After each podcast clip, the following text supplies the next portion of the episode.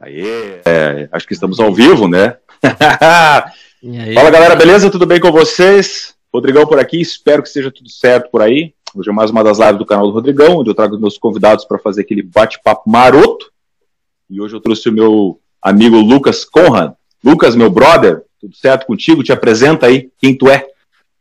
Tudo certo, galera. Bom, eu sou o Lucas Conrad, né? Tô aí tocando guitarra, dou aula, em produções audiovisuais eu dou pitaco na galera, ajudo a dirigir, a fazer puxar os puxão de orelha que tem que puxar e editar quando não tem mais ninguém para fazer por mim.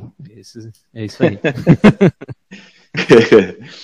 Bom, gente, assim, ó, uh, como esse conteúdo, você sabe, o conteúdo fica gravado nas lives, eu vou contextualizar ela, quem está acostumado a ver as lives aqui no, no, canal já sabe como é que funciona.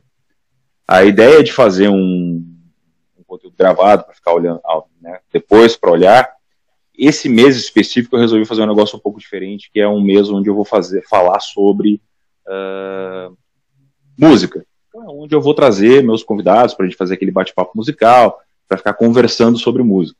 Então, semana passada foi uma live falando sobre com a banda Espaçonautas, Uh, hoje eu estou trazendo o Lucas, semana que vem eu vou trazer mais uma banda e no último dia eu vou trazer mais um músico. E aí a gente vai ficar falando sobre esse tipo de coisa, falando sobre música, produção musical, como é que se faz, como eles, né, como é que eles vão produzindo a música. E o Lucas, que então é professor, guitarrista, né, metido a músico, né, ele vai falar um pouco sobre vai falar um pouco sobre a vida dele como músico e como é que é essa história de ser músico nesse universo que a gente está vivendo hoje.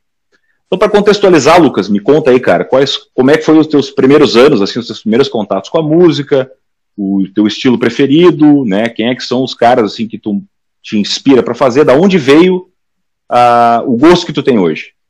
Sim. Conta para nós. Cara, é uma história assim bem bem extensa, eu diria assim, porque vai muito daquele negócio que a gente tava falando até em off, que é tal de propósito, de tu saber exatamente o que tu quer, né?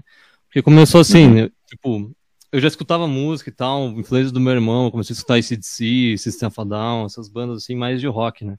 Mas a questão uhum. de ir pro instrumento mesmo começou quando meu tio comprou uma guitarra do Guitar Hero, controlezinho aquele de tocar, né? pra, pra Xbox, né? E daí eu, de vez em quando, quando a galera não tava ali jogando, eu me metia a jogar. Eu pensei assim, bah, jogar esse negócio aqui já é massa, imagina tocar um instrumento de verdade, né? Então eu fui lá, peguei Sim. a grana que eu tinha, comprei um violão, daí eu fui na uh, na igreja aqui que eu, eu comecei a tocar na igreja mesmo, porque tinha as uhum. aulas eram de graça, os meus amigos estavam ali, então eu comecei a aprender a tocar músicas de igreja, digamos assim, né? Então eu toquei ali por, o violão por um ano e tudo mais, o pastor da igreja que me dava aula, ele era do rock and roll, ele tocava na banda das antigas, abriu show para nenhum de nós, essa galera maior assim, e o pastor ali me deu muitas ideias, assim, me ensinou Black Sabbath, me ensinou ACDC, todas essas coisas que era da guitarra, mas ele me ensinava no violão porque eu não tinha guitarra, né? E aí começou Sim. que eu comecei a me interessar e depois eu fui pro baixo. Olha só, fugi da guitarra de novo. Então eu fui Sim. pro baixo. eu, no... daí eu comprei um, ganhei um baixo daí na época. Aí eu toquei no baixo, toquei uma, por um, um, dois anos. Só que, tipo, toda vez que, que eu queria tocar numa banda e tudo mais, olha que coisa, que coisa bizarra. Quando eu queria tocar numa banda ou algo do tipo, já tinha baixista. Então eles precisavam de um guitarrista. Olha só que Pai, universo cara. paralelo que o cara vem, tá ligado? e, daí, e daí, tipo, tá, vou, vou, comprar uma guitarra então, né? Aí eu come... daí, depois lá pelos 15 anos, eu comecei com 11. Aí quando eu fiz 15 anos, eu, eu comprei a tal da guitarra e comecei a tocar com banda, né? E aí, claro, aquela coisa, o cara não sabe o que é um pedal de distorção, não tem ampli, vai tocando desplugar e tal. E aí vou evoluindo, né? Fui fazendo áudios e tudo mais. Depois, quando eu comecei a, a tentar me profissionalizar mais, eu busquei professores e coisas mais evoluídas, né? Uhum. Mas a questão de eu ter uh, chegado nessa coisa de viver com música, né, veio lá pelos meus 16, quando eu já estava uh, tentando buscar formas de monetizar a parada e tudo mais, né? Então, a, a partir daí que eu comecei a levar a sério e comecei a dizer, não, cara, eu tenho que tocar guitarra porque esse é o maior mercado que eu vou ter, né? Tanto questão uhum. de aulas, tocar e tudo mais, já que é um instrumento mais disseminado, né? Então foi o que eu busquei, Sim. assim. E de referência... Segundo o Vitor, ele no, com no comentário, não, cara. Só um pouquinho, segundo o Vitor no comentário, não. tu teve chance de escolher o instrumento correto e foi pra guitarra. Deus está vendo. Sim, Ele não sim, não, é concorda verdade. muito com essa tua eu colocação mais, aí, cara. Eu ainda fui pro. Eu ainda fui pro, pro contrabaixo erudito, tá ligado? E mesmo assim, não, mesmo assim não rolou, eu voltei pra guitarra. Não rolou. É. Cara, eu não sei, foi, foi o universo mesmo, não tem. Não tem o que dizer. Deve ser, cara, deve ser. Mas de referência, tu Mas voltando- referência, né? Vamos lá, isso aí. As referências. E Eu aí? comecei no ACDC. Vida, vamos lá, né, cara? Tu não clássicos. come... tu- Tá, mas aí tu tava lá, tu, tu pegou esse de si, bandas clássicas e tal, por causa do teu irmão, e aí tu veio seguindo, né? E depois tu foi Isso. aprender com o pastor da igreja a tocar Black Sabbath, basicamente. Sim, é. É, tipo, cara, na igreja foi onde é que eu tive a minha primeira banda, tá ligado? Então lá a gente tocou, a gente tinha uma banda de rock gospel, então a gente gostava Uhum. da- das bandas de rock e fazia, então, músicas autorais ah, voltada pro, pro, pra essa temática do gospel, né? Então a gente tocava nos Bah, cultos, legal, tocava cara. em congressos, é, é. Daí a gente tocou em, em cidades aí no, no estado e tudo mais, né? Sempre no, Uhum. em teatros até, teatros legais, assim, de no, teatro de, de Sapiranga, no Hamburgo ali. Eu não vou lembrar o nome agora porque eu, eu era muito novo, não lembro mais. Mas eram lugares legais, assim, tinha um lugar até que tinha camarim e coisa e tal, né? Claro que não tinha cachê, Uhum. mas pra quem tem 15 anos, 16, 15 anos, tá tocando com banda em lugares desse tamanho com equipamento, é. O cara paga pra ir, tá ligado? Então. Sim, o refri, o crepe é o cachê, né? Isso Não aí. Não, nem isso. tinha, a gente tinha que pagar mesmo. e era massa, era massa. Eu Tá, mas então vamos lá, cara. Pelo, pelo que tu tá falando, tu já tinha mais a, a, a ideia do, do, do- da música autoral desde o início, então, né? Porque, vamos lá, né? Com 15 anos tu já tava tocando música autoral? Tu já, Sim. é- mas tu já tava compondo na guitarra quando tu tava tocando ali, ou era alguém que Cara, compunha não, pra ti daí tu saia tocando? Qual é que era barbado?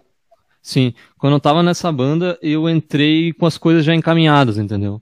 Então, o processo de composição eu não participei tanto, assim, eu participei mais das execuções. Aí, claro, eu acabei participando de composição de uma, duas ou três músicas, mas assim, não era o foco eh, deu naquela, Uhum. de mim naquela, naquela banda, digamos assim, né?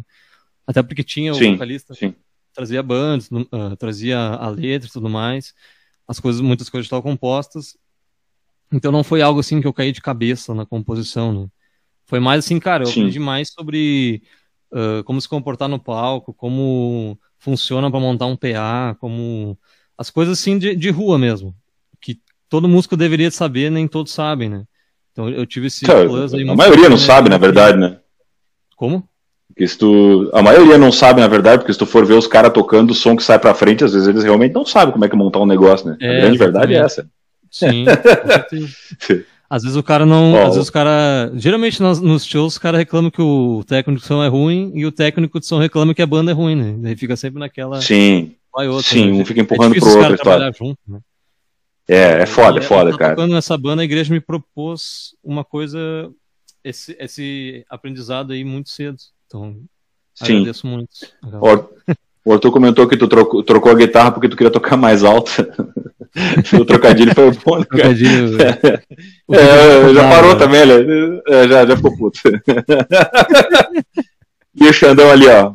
Cara, que bizarro o pastor tocando Black Sabbath. Ah, cara. Saber, né, cara? Saber, bizarro, Cara, né, é cara? que, meu, se tu acredita numa coisa e.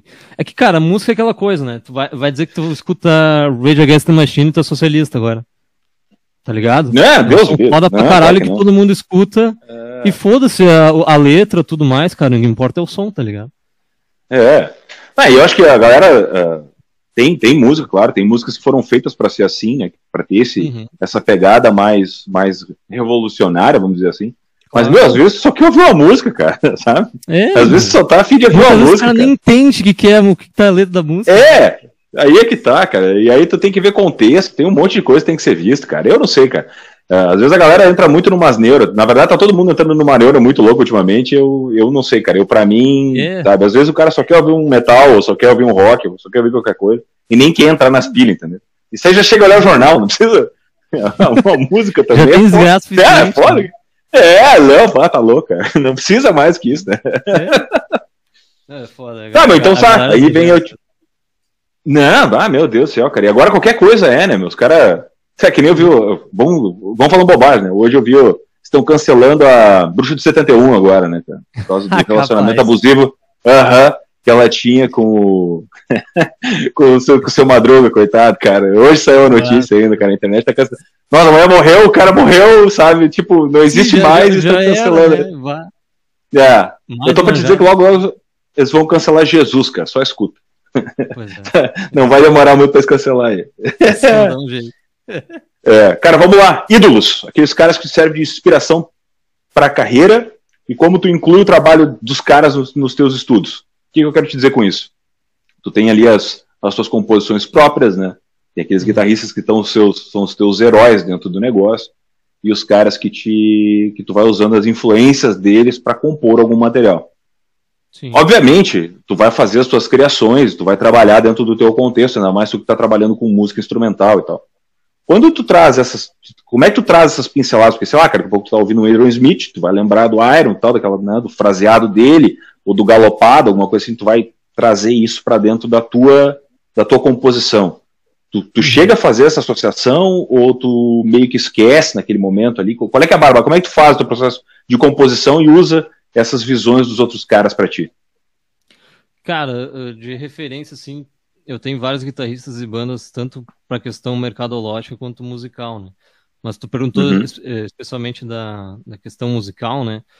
Eh, eu, eu tenho, eu criei um processo de composição que é o seguinte. eh, eu, eu escuto música direto, tá ligado? Eu sempre tô escutando música de banda diferente, de estilos de estilos diferentes que eu curto, sei lá, até rap, trap, eu tava escutando esses tempos. E, e eu fico escutando referências tanto em mixagem quanto ah, ideias criativas de estéreo, né, coisa e tal, né? O, o trap tem bastante coisa disso.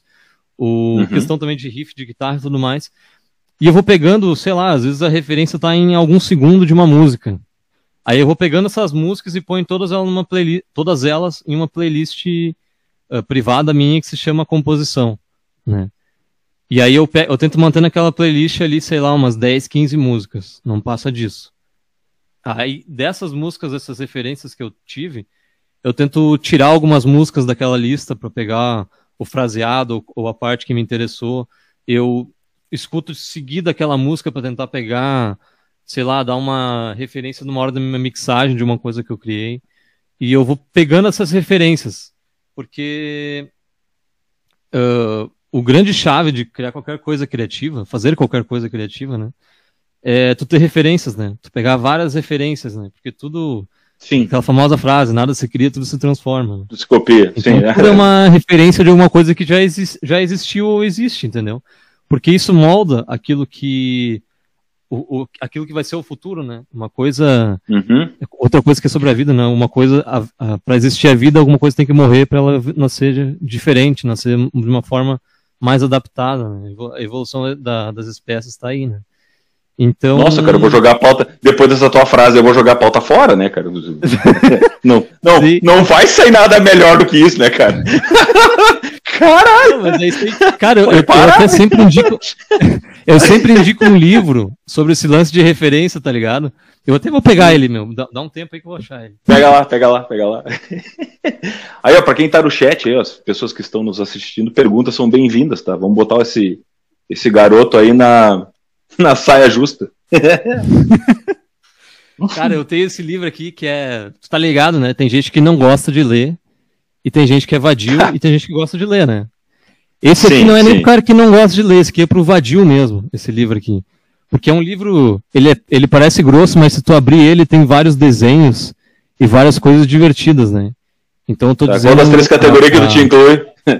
É, eu tô dizendo a alegoria que tem o livro antes de dizer o nome, né? Mas enfim. Ah, entendi. é Roube, é Roube como um artista. Deve ter na Amazon e tal, tudo mais. Não sei se tu já leu também, Sim. mas tipo, Não, quem ainda não. curte ler, ou quem não gosta de ler, vai ler isso aqui em dois dias, dois, três dias. E, cara, ele fala justamente isso aí, cara. São 10 dicas sobre criatividade e basicamente todas as dicas é referência. Não tem. Tu criar uma Uhum. coisa da tua própria da tua própria cabeça, geralmente vai, ser uma- vai ficar ruim. A não ser que tu seja um gênio, né? Não sei, se tu é o Jimi Hendrix, daí tá tudo certo. A live não vai caber pra ti, né? Mas se tu é um mero mortal, que nem, que nem eu e várias outras pessoas, tu tem que ter referência. Eu acho que essa é a base de tudo. Cara, é que eu fico pensando a situação do, sabe, eu fiquei pensando agora que eu, eu arranho um violão, né? Porque foi uma das, das minhas metas de vida foi aprender a tocar um instrumento. Mas, cara, aprender, tipo assim, tocar um instrumento, sabe, é uma coisa que, né, enfim, eu sei fazer algumas notas, alguns acordes ali e tal, faço uns coverzinhos ali para mim, a minha mulher não separou de mim quando eu toco e tal, então quer dizer que não tá tão ruim, pelo menos com 11 anos de casamento, talvez com 20 anos de casamento ela vai me mandar merda, mas até aí tá tudo certo, entendeu? Pode ser, né, então. Mas aí o cara vai ali, tenta dar aquelas arranhadas e tal. Mas compor, tá ligado? Conseguir colocar aquilo ali é um processo faz parte de um processo de estudos, entendeu? Tu tem que ter toda uma, né? Tu vai montando aquilo, tu, tu não cria do nada, entendeu? Não é, não é Mozart, não é o Hendrix Sim. sai, ou o Steve Vai, ou o Satriani que sai fazendo as coisas do nada, entendeu? Eu acho que é, um, uhum. é uma situação de processos que tu vai criando e tu vai moldando. Entendo a situação de tu ter, ter as referências, mas acho que até a referência, cara, não sei, aí se eu tiver errado tu me corrige. Acho que a situação da referência é o seguinte, é tu usar certas, é, vamos lá, coisas diferentes, até para abrir a tua cabeça, né? Então, por exemplo, você citou o trap, por exemplo, questões de estéreo, para tu poder daqui a pouco mexer no som que vai sair para frente, na maneira como tu quer expor teu som, isso eu até entendo, sabe? Mas tu fazer uma situação de pegar uma música do zero, compor ela certa e ajustar tudo, cara, tem a situação do feeling também, porque não pode ser um troço meio burocrático, né? Porque eu vejo tu fazendo solo, cara, lá, né? Quando tu faz o solo, aquela coisa toda, eu escutei a tua música várias vezes, até pra, pra pegar o, o, o que tu faz, sabe? Então, quando eu peguei ali e vi algumas, algum, algum fraseado teu, solo, tu vê que tem feeling ali, tá ligado? Tu tá fazendo aquela, sabe, aquela guitarra chorar, ela está emocionada quando, entendeu? É. E, é, e é, esse é o negócio, não é, eu não acho que é tão simplista, cara, não sei se é porque tu faz, que tu acha que é isso, mas para mim, que sou reais mortal, eu não consigo enxergar dessa forma. Eu tô errado nessa raciocínio ou não? Cara, eu, eu diria que não. Tipo, tudo tudo cara tem que ter uma bagagem, né, para conseguir fazer e tudo mais. Mas, tipo, eu vou te dizer assim, eu concordo com o que tu disse, mas uh, eu não, não, não diria que tu precisa saber de tudo de teoria, de tudo de, de técnica e coisa e tal, para começar a compor. Né? Uhum. Né? Eu mesmo, muitas vezes, me, me barrei de compor ou, ou fazer algo, ou produzir algo, né, porque eu achava que eu não estava pronto, né. O cara tem muitas Entendi. vezes aquela ideia assim, bah, eu não tô pronto para fazer tal coisa, né? Mas, meu, se tu não começar, tu nunca vai. Tu nunca vai achar que tá, tu tá pronto. É aquela Sim. ideia do antes feito que perfeito, né? Então, é. tu tem que começar com aquilo que tu sabe, né?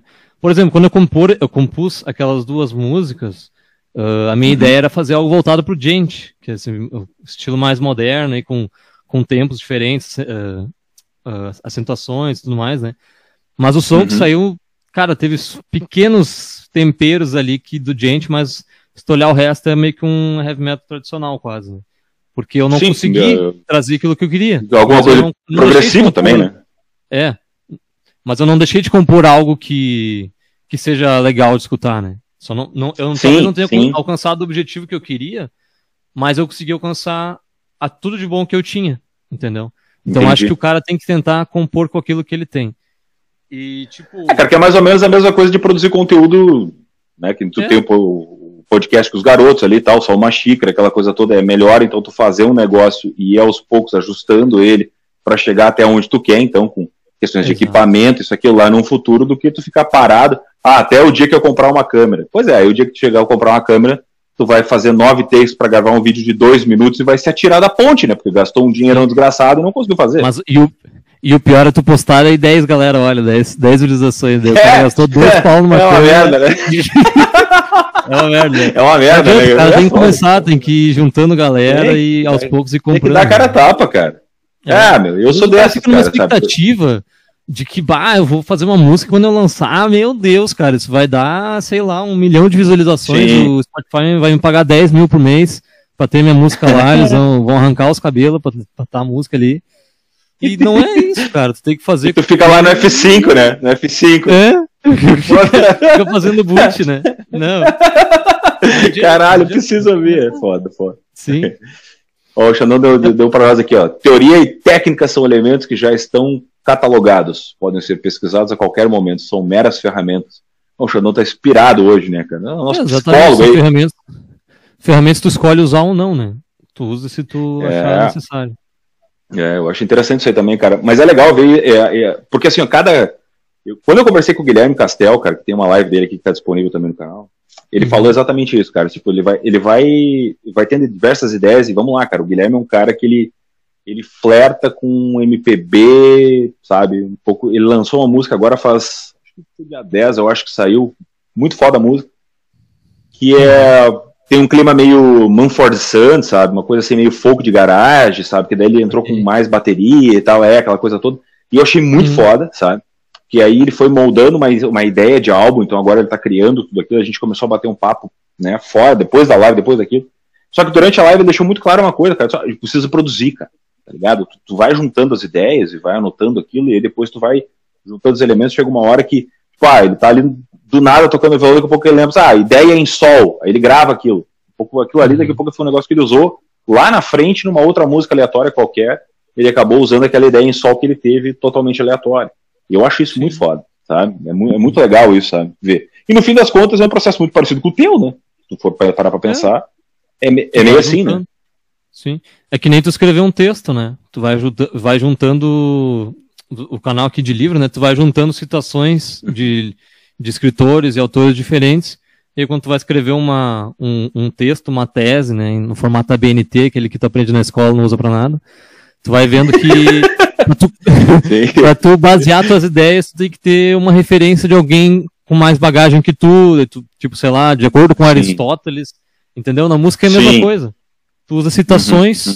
muitas vezes tu até pode usar frases de músicas que já existem como uma citação, né? E aquilo ali Sim. tu vai, tu pode, tu vai baseando na, na tua ideia, né? Comprovando aquilo que tu tá fazendo, digamos assim. Eu acho que Cara, todo, quiser... todo, todo processo criativo acho que é assim. Não, não tem muito como tu fugir. Às vezes os caras se perguntam qual é que é a fórmula da composição. O que, que eu preciso para fazer uma música legal? Tu, tu precisa uhum, ter uhum. referência. Qualquer coisa que. Ah, meu, eu quero ter... Falando exatamente sobre isso, cara, hoje saiu um teaser de um. Eu acompanho a parte do Brasil Paralelo, não sei se tu, tu acompanha. No Instagram deles hoje eles soltaram um pequeno. É, mas tem. Eles, hoje eles soltaram. Eles vão fazer um filme falando sobre arte, sobre música. E aí tava um compositor, agora me fugiu o nome, eu dei, esqueci de anotar hoje de tarde, que entrou uma ligação na hora e eu acabei não, não anotando o nome do cara, mas aí o cara tava fazendo uma comparação sobre a, a situação da arte hoje, né, que é, que é o seguinte, cara. Uh, se a arte é só gosto, só gosto pessoal, e isso tu pode, eu vou usar o exemplo que ele usou, mas tu pode levar para qualquer situação, né? Tu consegue, tu simplesmente tu perde qualquer tipo de parâmetro, né? Que daí vamos lá, né? Se tu for pegar o Michelangelo, por exemplo, e tu for pegar uma pichação de uma esquina, e tu disser que é, tu prefere a pichação da esquina, automaticamente o Michelangelo fica no mesmo patamar da pichação da esquina. E aí quando tu uhum. começa a pensar nesse processo de composição do cara que toca mal pra caralho, que não tem, né, não, tu não consegue acompanhar o teu negócio fazendo a situação da música, de um modo geral, tu não consegue comparar, tu não consegue colocar em dois pesos, sabe? Não é só questão de gosto é questão de técnica, é questão de background musical, é questão de estilos musicais, por isso que existem os estilos musicais, e não é, não, é, não é uma questão de comparação, mas sim uma uhum. situação de colocar cada coisa no seu patamar, sabe? Não vai colocar uma nota, uma música do Ramones para tu comparar ela com Dream Theater. As duas uhum. bandas têm um peso foda na história do rock, mas ainda assim existe uma diferença técnica gritante entre as duas, sabe? Então, se tu for usar esses, tu não, tu não tem como comparar as duas bandas, porque são até para dois momentos diferentes, né? Então eu achei muito legal isso e vai bem de encontro a isso que tu tá dizendo, sabe? tu consegue profissionalizar a música, mas não existe uma, uma fórmula, existe feeling, existe estudo, existe um monte de coisa por trás disso, né? Eu acho claro. que isso é o mais foda da situação. Sim. Não, é, é justamente isso aí.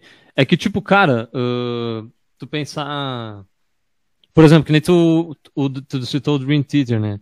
A gente vê uhum. uma coisa como foda, como bonita, muitas vezes, como estimado, ou porque, tipo, aquela coisa foi difícil de alcançar. É que nem, sei lá, tu, ir, tu ir na academia. Eles tentam desconstruir isso aí, né? Mas tu ir na academia e tu, tu ir todo dia na academia pra tu virar maromba, né? Tu virar aquele cara fortão uhum. aí, o. Sim, eu tô 20 anos né? tentando, mas não consigo. É, mas tá ligado, tô 20 anos tentando. O cara chegar. então, justamente isso. É difícil pra Sim. caralho pra tu conseguir chegar. É ali, difícil né? pra caralho. Sim, então, meu Deus. E por isso que a gente, a gente, a, por isso que a sociedade, digamos assim, ela caracteriza essas pessoas como, tipo, como mais, mais estimado, né? Que nem, tipo, uhum. falou, tu chegar na técnica do Dream Theater, tu tem que treinar muito mais do que pra chegar no do Ramones. Então, por isso existe esse patamar, digamos assim, né? Hoje em dia eu falei da sociedade, as pessoas tentam desconstruir, né? Ah, tu tem que aceitar teu corpo como é que ela é e tudo mais. Nada contra. Mas é que, tipo, tu tem que valorizar também quem, quem tá naquele outro patamar, porque ele batalhou pra estar lá, né? Essa é a questão. Sim. sim. Então. É, se tu torcer pra situação da música, mais ainda, né? É, isso, exatamente. A situação da é música. Me... É que eu penso assim, cara, eu fico pensando na situação principalmente no negócio seguinte, assim, porra, se tu quer ser músico, né? E se tu vai colocar toda a tua opinião musical para fora, tenta fazer o uhum. melhor, né? Tenta, né? Se tu vai, se tu vai fazer, tentar ser o novo Deep Purple, então que tu seja o novo Deep Purple tocando guitarra como o Rich Blackmore. E se tu não vai tentar chegar no mínimo naquele patamar, então fica na garagem, cara, sabe? Se tu não vai aceitar crítica, fica na garagem, ou se tu não sabe. Porque eu fico uhum. pensando muito nessa situação, sabe? sabe? Porque às vezes a galera tem medo de sair pro mundo, né? E uhum. não se colocar naquele patamar de ser questionado, de ser criticado. Porque eh, tu quer ver, cara, a tração paralela nessa, história de banda é a história seguinte, assim, o rock tá morto pra todo mundo, né? O rock tá morto, o rock tá morto, o rock tá morto. Aí o que que acontece? Surge o Greta Van Fleet. Puta uhum. banda foda, os guri, gurizinho lá, uma, o vocalista canta pra burro, tem 16 anos, desgraçado o guri. Eu imagino daqui a 20, se ele não se drogar até morrer, mas, né? o que vai, o que esses caras vão compor daqui para frente, os álbuns que eles vão fazer, porque tu vê uma. Tu já, vai, já começa a ver uma. Eles estão, estão lançando o segundo álbum deles agora, completo álbum, né? Tu já vê um amadurecimento muito foda do primeiro pro segundo. Tu imagina no quarto, quinto álbum, se a banda se manter, sabe? Então os caras que eles vão se tornar. Aí o que, que a galera aponta? Né? Estão copiando o LED. Caralho, cara, vocês estão copiando o LED, deixa eles copiar o LED, porque o LED parou, né, cara? O LED não tem mais LED. Sabe? Se Sim. tiver eles para fazer, quantas portas de outras bandas eles vão abrir, sabe? Esse é o Sim. problema. Eu disse da live dos espaçonautas, cara, o, o rock virou a velha na janela, sabe? O roqueiro virou a velha na janela. A velha fofoqueira Sim. que fica parada apontando para todo mundo, entendeu? Esse, esse é o é, negócio. Meu, esse negócio do rock, tá, do rock tá morto, isso é coisa de velho que, que quer que a sua banda da, da antiga ainda esteja na alta, tá ligado? E aí, o que que acontece, uhum. meu? Tipo, tu, a galera fala que o rock tá morto, mas na real não é isso. Ele só saiu do mainstream da, da música, digamos assim, né? Porque, cara, se tu for olhar, Sim. hoje mesmo, hoje, hoje lançou o, a banda Date Remember lançou um álbum que o Victor indicou, lançou, o, a Era, banda Era lançou um álbum também, a, a Ginger tá gravando um álbum novo, o Periphery tá gravando um álbum, no, álbum novo, e são bandas, assim, voltadas pro rock e o metal que, cara, tocam melhor do que a galera de antigamente, posso te dizer, porque é um grande uhum. argumento que a galera diz que o rock tá morto, que a música de hoje não tem qualidade, né? Mas é que, tipo, uhum. acho que falta da galera ir atrás das bandas que tem. Porque tem muita banda nova e muita banda legal, né? Então, basta ah, cara, atrás. Eu descobri... O problema é que, é que, tipo, a gente espera, gostaria muito que o... que passasse, lá, na Globo o Iron Maiden. Mas não vai mais acontecer isso. Porque o mainstream não, mudou. O mercado é. precisa de uma coisa que renda mais dinheiro, né? Porque o... É, é, o, sei lá, o Iron Man, por exemplo, já tiraram todo o suco que tinha para tirar dos caras, né? Então eles têm que renovar o mercado e é, acontece, né? Então, tipo, uma Sim. coisa que a gente não vai mais ver, que muita gente discute, até os produtores de evento, é que não vai mais existir banda de rock que lota estádio, por exemplo. Uma banda que nem o Iron Maiden, que veio aqui há dois anos atrás, se não me engano, tocaram na arena. Tava foda né? pra caralho. Foda pra caralho, os caras alugaram metade do estádio, deu, sei lá, dois meses, tiveram que alugar outra metade do estádio para para vender mais ingressos, porque a galera tava, tava enlouquecida, né? Normal, né? Normal. É, sendo que teve muita galera daqui que foi pro Rock in Rio olhar também, né? Inclusive meu irmão foi olhar lá no. Rock in Rio e sendo que eles vieram... Pois é, imagina, né? É, é então, imagina, né? Mas, tipo, hoje em dia, se o cara pensar, não tem banda que vai, de rock ou metal nova, que vai uh, conseguir esse número de vendas, né? Então, sei lá, é questão, que nem eu disse, do mercado. As, o, o, mundo vai girando, as coisas novas vão, vão vindo e estilos vão transitando. O rock ficou em alta por 40 anos, tá ligado? É, era esperado que tudo tenha um início, meio e fim. Então isso ia acontecer. É... Mas eu não digo que o rock morreu, meu. Cara, olha quanta gente tem que ainda discute que o rock. Se tu parar quanta gente que, que ainda discute que o rock morreu, essa galera é o que, que escuta rock, tá ligado? Então ele não morreu. Se tem gente indo atrás do negócio é porque não morreu. É boa, boa, boa. Já, já quebra o teu, teu próprio argumento, tá ligado? Vai, né? Sim, Mas, tipo, sim, meu, sim, sim. para Stonks, pra o que tem de novo. Stonks. É. Os caras caem no. Os caras ficam. Os caras caem no. Como é que fala? No algoritmo, na, na sua bolha da, da, rede social. Que, por exemplo, esses dias um cara veio me falar pra mim: Meu, vamos, vamos montar uma banda de Nirvana porque tá em alta e não sei o quê. Eu parei, parei pra pensar, como assim Nirvana tá em alta mesmo? Não aparece no meu feed, né? Eu fui olhar o feed do cara, o cara seguia várias fanpages de Nirvana, aí no feed do Instagram dele só aparecia Nirvana, ou seja, a banda tá em alta no, na bolha social. Sim, a banda tá em alta, meu Deus é. do céu. Não, cara, então, sabe que eu, que eu com esses aplicativos de, de, de, música, cara, eu descobri muita banda boa, cara. Nossa, é? eu, eu, uma coisa que eu tenho certeza é que é o seguinte, cara, na Finlândia tem algum problema na água dos caras, porque o que nasce de músico lá é surreal, né? Sim. de tudo que é tipo, desde o death metal até o operístico, nasce de tudo lá. Eu nunca vi coisa igual. O Arthur até que tava na live aí mandou um monte de banda. E esse, é, é, o, o, aplicativo de streaming, esse tu consegue descobrir muita coisa. É surreal a quantidade de banda que consegue pegar. Não, e a galera, é, uma coisa que tu falou é verdade, é, e a galera é preguiçosa. Eles não estão afim de procurar muita coisa, sabe? Porque tu pega ali o álbum e tal, tu começa, sabe, vai, tu vai montando a tua playlist, tu vai escolhendo o que tu realmente quer ouvir. Porque, cara, vamos uhum. lá, velho, a gente não precisa mais baixar a música, sabe? Sim. Eu baixava MP3 um, pra um caralho, de distância. Né? Porra, cara, sabe? Eu, eu tenho um, um HD que não cabe mais de. Ah, tem um monte de MP3 lá. Mano, não preciso mais daquilo, sabe? Vou Sim. formatar ele porque não precisa. Eu posso pegar eu, eu só a lista das músicas pra não esquecer quais são. É, tu entendeu? Tu não precisa mais daquilo, sabe? Se der um apocalipse zumbi, tu vai lembrar das músicas na cabeça, não vai ter igual, não vai ter luz igual pra ouvir, né? Sim, sim. Mas, cara, eu Vamos ver aqui só pra não perder, ó. Sim. O Vitor disse que o LED já era um, um plágio puro, porque né, o Vitor é velho e só reclama. O tom o som é tudo igual. e aquela banda que tu falou, que eu perdi o nome ali, não sei o que é. Não, não foi, hoje que eles ano. lançaram, mas foi esse ano. É, isso aí. Desculpa, Vitinho. Deixou picando, não dá pra. Não, né? Não dá pra deixar é, passar. Faz parte. Eu achei que era hoje faz que ele parte. me mandou hoje, né? Mas tá de boa. Mas, cara, esse lance de pesquisa, eu acho que nem é tanto da, da galera, eu acho que é do ser humano, né? O ser humano é uhum, acomodado. Uhum, uhum. Ele quer aquilo Sim, que vem normal. na sua cara, né? E o algoritmo da internet nos, nos proporcionou tudo que a gente mais queria. Ele nos dá aquilo que a gente gosta, sem a gente precisar procurar, né? uhum. E às vezes o cara fica Sim. muito voltado a olhar a mesma coisa, então só aparece a mesma coisa e o cara não vê nada de novo. Né? É, cara, assim, ó, eu tenho tentado muito fugir isso, sabe? Eu é, tenho tentado mas... fugir bastante disso justamente para não ficar numa coisa só, sabe? Porque eu acho que Sim. tu pegar uma situação musical e tu ficar preso num estilo só, sabe? Então é meio, Sim. sabe? Não é muito a minha vibe. Mas, cara, isso é um problema e é uma solução também, se tu parar pra pensar. Porque, ao mesmo tempo que as pessoas veem muito uma coisa só, a internet possibilitou nichar as coisas. Então, hoje em dia, não importa se tu toca. Uh, se tu toca um cover do Mamonas Assassinas, versão sertaneja. Quer dizer, Mamonas Assassinas tocava todos os gêneros musicais.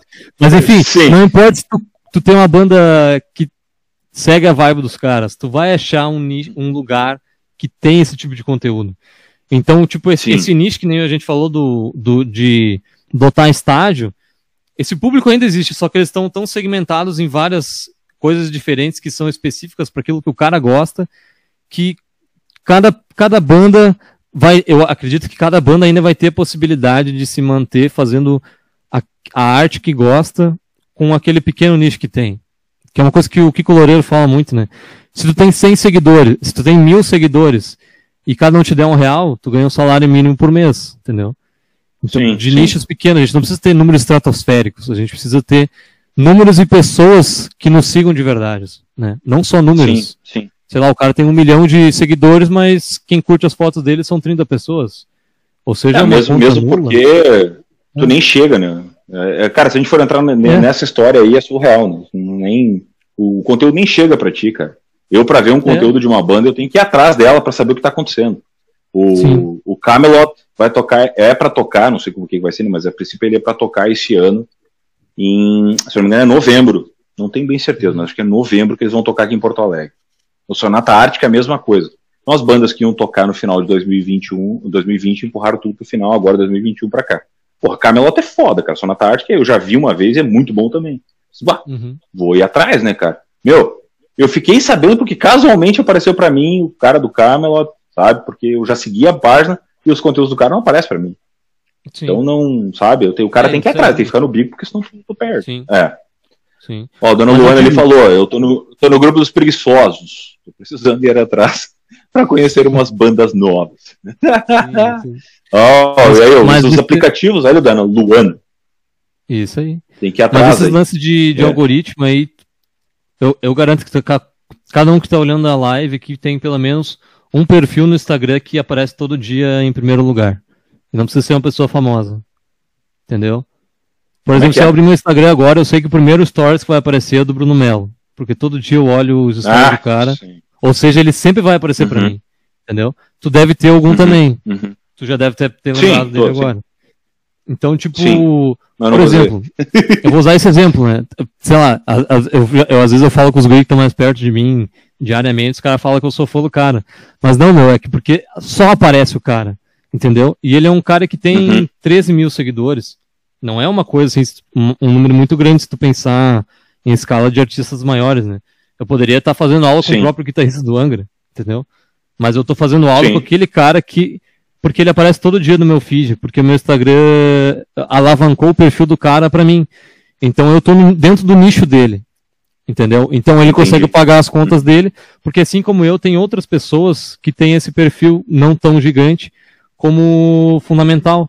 Então, por exemplo, já comprei curso do cara, já fiz aula com o cara, já assisto os conteúdos do cara, né? Então, eu garanto também que teu canal e o Só Uma Xícara deve ter um cara que está sempre olhando. Isso eu posso garantir, pelo menos sim, uma pessoa sim. vai ter. Né? É. Esse, esse é o lado bom do algoritmo, eu quero dizer. Esse era o ponto que eu queria pegar. Mas enfim. Sim. Vamos lá, cara. Vamos fazer o seguinte. Tu, além de músico, então, né? Tu também é uh, professor, né? Uhum. Sim. Cara, é legal você chamar de professor, né, cara? Então a pauta é a seguinte: ensinando música. Quais as percepções de um professor de música ao receber um aluno novo e como explicar para ele que na primeira semana ele não vai sair tocando Satriani? Como é que tu diz isso pro teu aluno? É que, cara, eu até, eu até entendo as pessoas, né? Porque se tu parar pra olhar e pensar na lógica, o instrumento nada mais é do que um pedaço de pau com umas cordas esticadas, né? Vai dizer. Ah, cara, que coisa simplista de dizer, cara. Puta é, merda. Cara, cara, tu, tu, pensa. O cara olha aquilo lá e pensa assim no, no, primeiro momento, não deve ser tão difícil tocar esse negócio, né? O cara pensa isso. Ah, eu já sabia que era difícil. Tem várias outras coisas na vida, né? Mas aí tu vai lá e uhum. vê que o, o simples nem sempre é fácil, né? Então tu vê que tu tem que criar resistência nos teus dedos, tu tem que criar coordenação motora, tem que uh, treinar a memória visual, memória auditiva, memória motora era o nome da primeira que eu tinha que ter falado. E vários outros aspectos, né? Que o cara não pensa na primeira vez que ele olha. Então eu até entendo, cara. Mas é, o primeiro passo do professor é sempre conseguir explicar da maneira mais fácil de que, cara, é um pau com corda, eu te entendo, eu toco o Cigar Box, que também é literalmente um pau com corda. E mesmo Sim. assim não é fácil de fazer, né? O simples não é fácil. Em algumas vezes. Né? Então... Cara, eu vou te falar uma coisa, cara. Eu, quando, quando eu fui comprar, deixa eu, né, pra, até para contextualizar isso. Quando eu fui comprar o violão, eu sempre tive vontade. Meu pai tocava e tal, aquela coisa toda. Eu sempre quis tocar violão. Então era, né? Ah, porque eu vou tocar, vou tocar, não sei o quê. Ah, beleza. Daí eu conversei, conversando com a Carol e tal, assim, aí. Não, compra o teu violão, tenta tocar, o máximo que vai acontecer que ele vai ficar bonito na parede. Tá, beleza. Aí comprei o violão, comprei um curso e aí comecei a tocar. Cara, assim, ó, eu te confesso que os primeiros, as primeiras duas semanas, assim, fui de teimoso, entendeu? Foi, foi, uhum. foi teimoso para pegar o, o Lá, o Ré e o Mi ali foi, foi porque eu, eu tenho descendência alemã, assim, o alemão normalmente é mais teimoso que o normal. Né? Então o cara vai, vai, na, vai, é, vai, não, é, o troço é foda. Né? Não, é, segue, é, segue, é só dizer eu duvido, eu duvido, o cara dá um jeito. Sim, sim. E aí, cara, foi até os dedos endurecer, aquela coisa toda, calejar a ponta dos dedos, foi foda. Aí começou a melhorar, foi melhorando, foi melhorando, foi melhorando. Daí quando eu cheguei na parte da pestana, vocês, não, aqui não vai dar, aqui eu preciso do professor. Aqui eu não, não vou conseguir ali. fazer, não adianta, não tem como, tem que ter uma outra manha, é impossível. Aí fui para um professor, sim Fiquei um ano e pouco. Cara, a pestana é o mesmo, mesmo processo do início, cara. Aí tu começa a ficar brabo e aí minha paciência, cara, ela deve ter mais ou menos uns 4 milímetros a minha paciência. Então eu tava assim, ó, mordendo o violão de brabo. Até que uma hora saiu. Depois que saiu, não perdi mais. Aí vai, aí vai embora. Aí tu já começa. Sim. Aí tu vai tocando, sabe? Aí você vê a parte do dedilhado, que o dedilhado eu nunca aprendi. Então, né, eu entendo o aluno quando ele fica puto. Entendeu? Sim. É uma coisa que eu sempre digo, o instrumento, antes de te ensinar música, ele vai te ensinar a, a, a viver, digamos assim. Ele vai te ensinar paciência, vai te ensinar a ter coordenação no teu corpo, a entender como é que tu reage em meio a desafios que o instrumento vai colocando na tua frente. E depois que tu passa das pestanas, aí tu começa a aprender música, digamos assim. Eu sempre falo também que, cara, quando chega na pestana, eu sempre falo para os alunos: Meu, agora eu vou, agora eu vou te fuder. Não, agora, agora tu fica ligado que eu vou te fuder. E se tu passar dessa parte, o resto, cara, o resto é mumu, meu. O resto tu vai conseguir de boa, porque essa sim, é a parte mais difícil. Sim. Todo mundo desiste nessa parte. É. Então, se tu conseguir passar dessa sim. parte, aí tu, tu, vai, tu sabe tocar violão. Eu sempre digo isso. Sim. Porque, cara, o, o instrumento é, é, antes de tudo, a cabeça do cara, né? É o psicológico, né? Tu, cara, ah! tem vários estudos aí que, que mostram a, o benefício de tu aprender um instrumento musical, né? E, e a, maior, a maior parte diz que não é, não é só pela música, né? Justamente por essas partes que eu disse, né? Então, se o cara tá, uh, começa, a criança começa, depois dos 10 anos ali, quando ela já consegue pegar um violão, né, tem tamanho para pegar um violão e tudo mais, né, uhum, se, eh, uhum. Uh, e entender, né, conseguir uh, desenvolver mesmo, ela começa, é muito importante para aquela parte da vida da criança ela perceber que que as coisas não vão vir do jeito fácil. Não vai ter sempre o pai dela ali para dar dinheiro para ela e comprar uma bala. Não vai ter sempre alguém ali para te dar uma mão, vai ter coisas que tu vai ter que fazer sozinho. Porque para tu aprender um Sim. instrumento é uma caminhada solitária, né? É tu no teu quarto, tu o instrumento no teu quarto, e máximo quem vai te ajudar é o teu professor uma vez por semana. Ou no WhatsApp, né? Sim. Dando aquele suporte caso precise, né? Claro, o cara não vai abandonar a pessoa, né? Mas eu digo, é muito. O instrumento é muito tu conhecer a ti mesmo. Né? Então. Sim. É, eu acho que. Cara, e é, e é, grati é, é gratificante a... pra caralho, sabe? Depois. Chega um determinado momento que é muito gratificante. É, é, gratificante, é muito gratificante, né? Porque depois que Sim. tu pega a manha e aí tu começa a riscar um pouco, e daqui a um pouco tu consegue encaixar a música que tu tanto gosta, o violão e a voz, e aí a coisa começa a fluir, e aí tu vai te soltando. Cara, uhum. é muito legal. É muito, é muito bom. bom. Ainda mais se tu toma três cervejas. Deus o livre. Aí tu. Ah, tá nossa. Sim, sim. Mas é... tá em cima da mesa, desgraçado. É, mas é isso aí, cara. Tu, tu, tu, tu, tu conseguir aprender uma música que tu gosta, que tu quer de uma banda que tu gosta, cara, tu vai tocar junto com a gravação, vai parecer que tu tá no palco lá com o cara, tá ligado? Não tem sensação Sim. melhor. Tu pode, tu, tu pode estar aqui em casa escutando de fone e tu conseguir tocar aquela música é muito foda. Até hoje em dia, meu, quando eu, cara, quando eu consigo tocar uma música de uma banda que eu, que eu que eu curtia lá nos meus 15 anos, meu, cara, isso é uma vitória que não tem. É uma coisa. Quando tu consegue, tu vê que é uma coisa. Uma coisa até simples, mas o sentimento que tu tem é de uma vitória é, tremenda, porque tu nunca imaginou que tu conseguiria fazer aquilo. Eu acho que esse é o ah, melhor, cara, teve, melhor recompensa. Teve duas músicas, eu acho, cara, que foram as que saíram mais fora, assim, das que eu aprendi a tocar ali, que eu tinha minha. minha que tem até hoje, né? Minha pastinha ali com as tabaturas, que eu. Entre produção de conteúdo, ler livro, né? E família e trabalho e tal, alguma coisa eu tive que deixar de lado nesse momento, né? Então, infelizmente, claro. violão. Mas eu vou ter que voltar para lá, né? Em algum momento tem que voltar. Mas para mim, o que mais foi inusitado foi Elton John, cara. Porra! Que troço foda de tocar, cara. É muito bom. Depois que tu pega a melodia vocal que vai embora, sabe? Uhum. Daí tu ajusta o tom, aquela coisa toda. Mas era muito legal, cara. A Rocket Man é sensacional de tocar. E é Não, uma é música simples, mas o ah, mas é muito foda. Elton John é muito bom. Ah, Não, é foda pra caralho. E eu, e eu, cara, e eu, eu, eu, não, eu não conheci o Elton John, tá ligado? Eu, conhe, eu passei a conhecer depois do filme que fizeram, não sei se tu já viu. É mesmo, cara? É Rocket Man o nome. É, sim, é Rocketman. Como tu não conhecia é, o Elton John, cara, cara, Que tipo de professor de música tu é? Eu não, vou, dar, vou derrubar a live aí, cara. É, não, não, eu conheci o cara, tá ligado? Mas eu nunca parei pra escutar as, as músicas assim, escutar mesmo, né? Não só botar de fundo. Porra, cara, o cara. Parar pra, o cara... pra tocar, né? Não só botar de fundo. o cara não pode conhecer tudo, né? A mundo é, acabou de dizer tá que o Spotify é infinito, né? Não tem. Mas, ah, não usa meu argumento contra mim, eu sou mais velho do que tu. Não vem usar meu argumento contra mim. Sou mais velho, me respeita. É. Tá Agora eu usei o argumento que tu nunca vai derrubar. Eu sou mais velho, tu tem que me respeitar. Sim, sim. Tá certo. não, tô, tô não, cara, mas, o Rocket Man, o Rocket Man, o Elton John é o cara, o cara é o, é o hitmaster, é, né, cara? Eu nunca vi fazer tanto hit, cara. Meu Deus do céu. Sim. Ele e o Bernie Taupin, o troço é foda. É sensacional. Sim, muito foda. O, Deixa eu só dar uma conferida nos. Que é, a, é muito legal aquele som, cara. No filme é a, é, a, é a música mais foda que tem no filme, eu acho.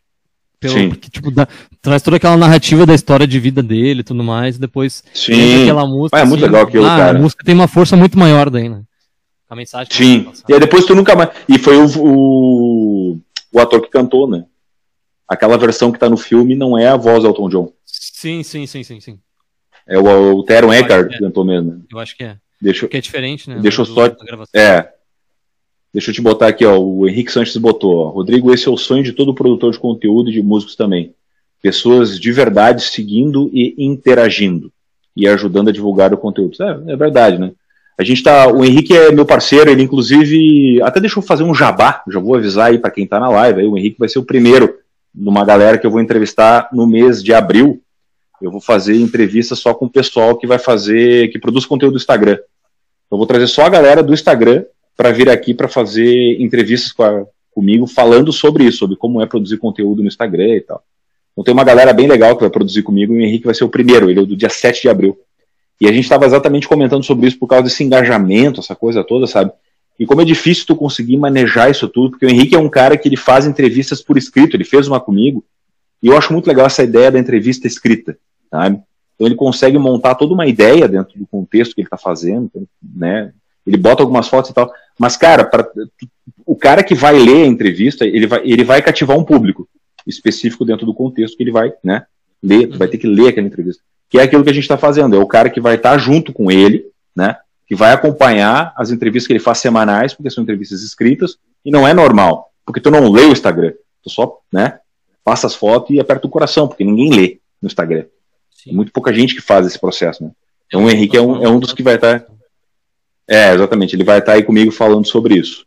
Aí o Vitor falou ali, é, fala dos teus alunos, que daí tu já estava falando, então é porque tu deu aula para ele? Ele tá aí todo rancoroso? Eu dou aula por, por WhatsApp. Dou aula não, né? Eu, eu dou umas dicas para ele, né? O Vitor tem hum. uma. Isso é uma coisa é um também, né? Aula, de aula, por né, WhatsApp. Né? Aula por WhatsApp, tipo, tem galera que nem o Vitor, meu, ele, ele não tem rotina, tá ligado? Tem muita gente que é assim, eu também, às vezes sou assim. Mas às vezes o cara uhum. não consegue manter uma rotina, né? Então. Sim. Aula por WhatsApp é legal nesse formato porque tu consegue dar o conteúdo pro cara e o cara olha quando tem tempo, entendeu? Então entendi, o cara pode, sei entendi. lá, tá tirando, tá aprendendo a aula à meia-noite que tá, tá legal, tá né? tudo certo. Ah, por Hotmart uhum. também, também dá pra fazer assim, curso online, né? Sim. Aí tem a dona, a dona Marta. Boa noite, Marta. Tudo bem contigo? Admiro todos que têm vocação musical. Eu sou péssima. Talvez eu toque recorreco.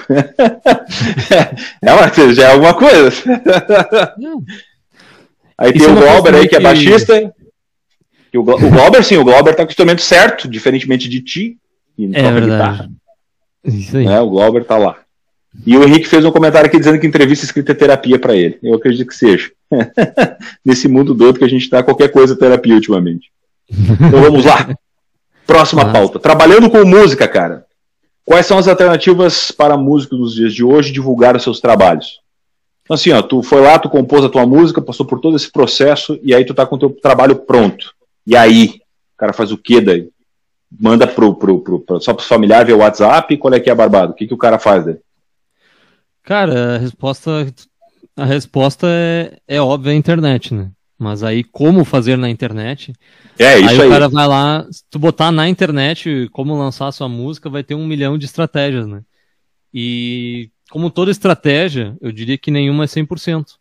Então tu Sim. tem que testar várias, várias possibilidades de tu lançar uma música para ela dar certo, né? Uh, eu, eu, eu vou ser franco, eu, a minha a minha parte de lançamento de música, ela não é muito evoluída, tá ligado? Eu não tenho. Eu, eu não, não fui atrás de lançar a música, assim, porque o meu objetivo não é viver de músicas autorais, digamos assim, né?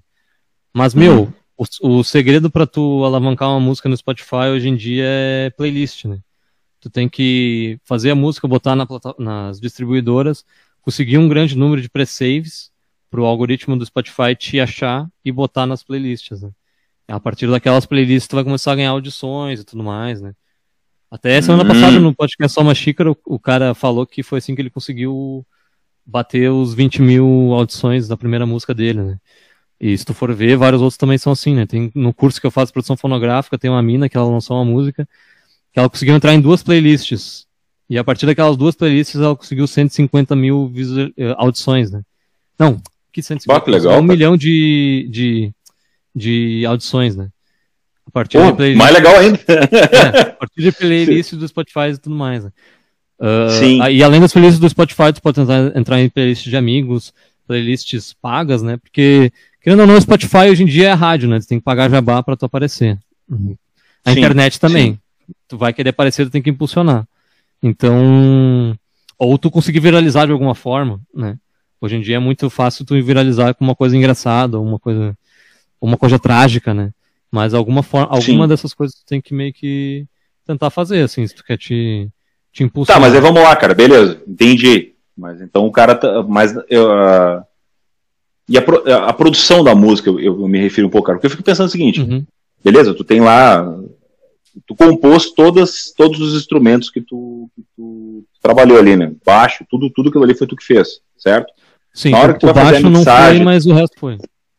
Tá, mas beleza, então bateria e tal, foi tudo que, que tu compôs uhum. ali e tal. Na hora de fazer a mixagem, para deixar pronto, tu tem que ter um produto, uma embalagem legal.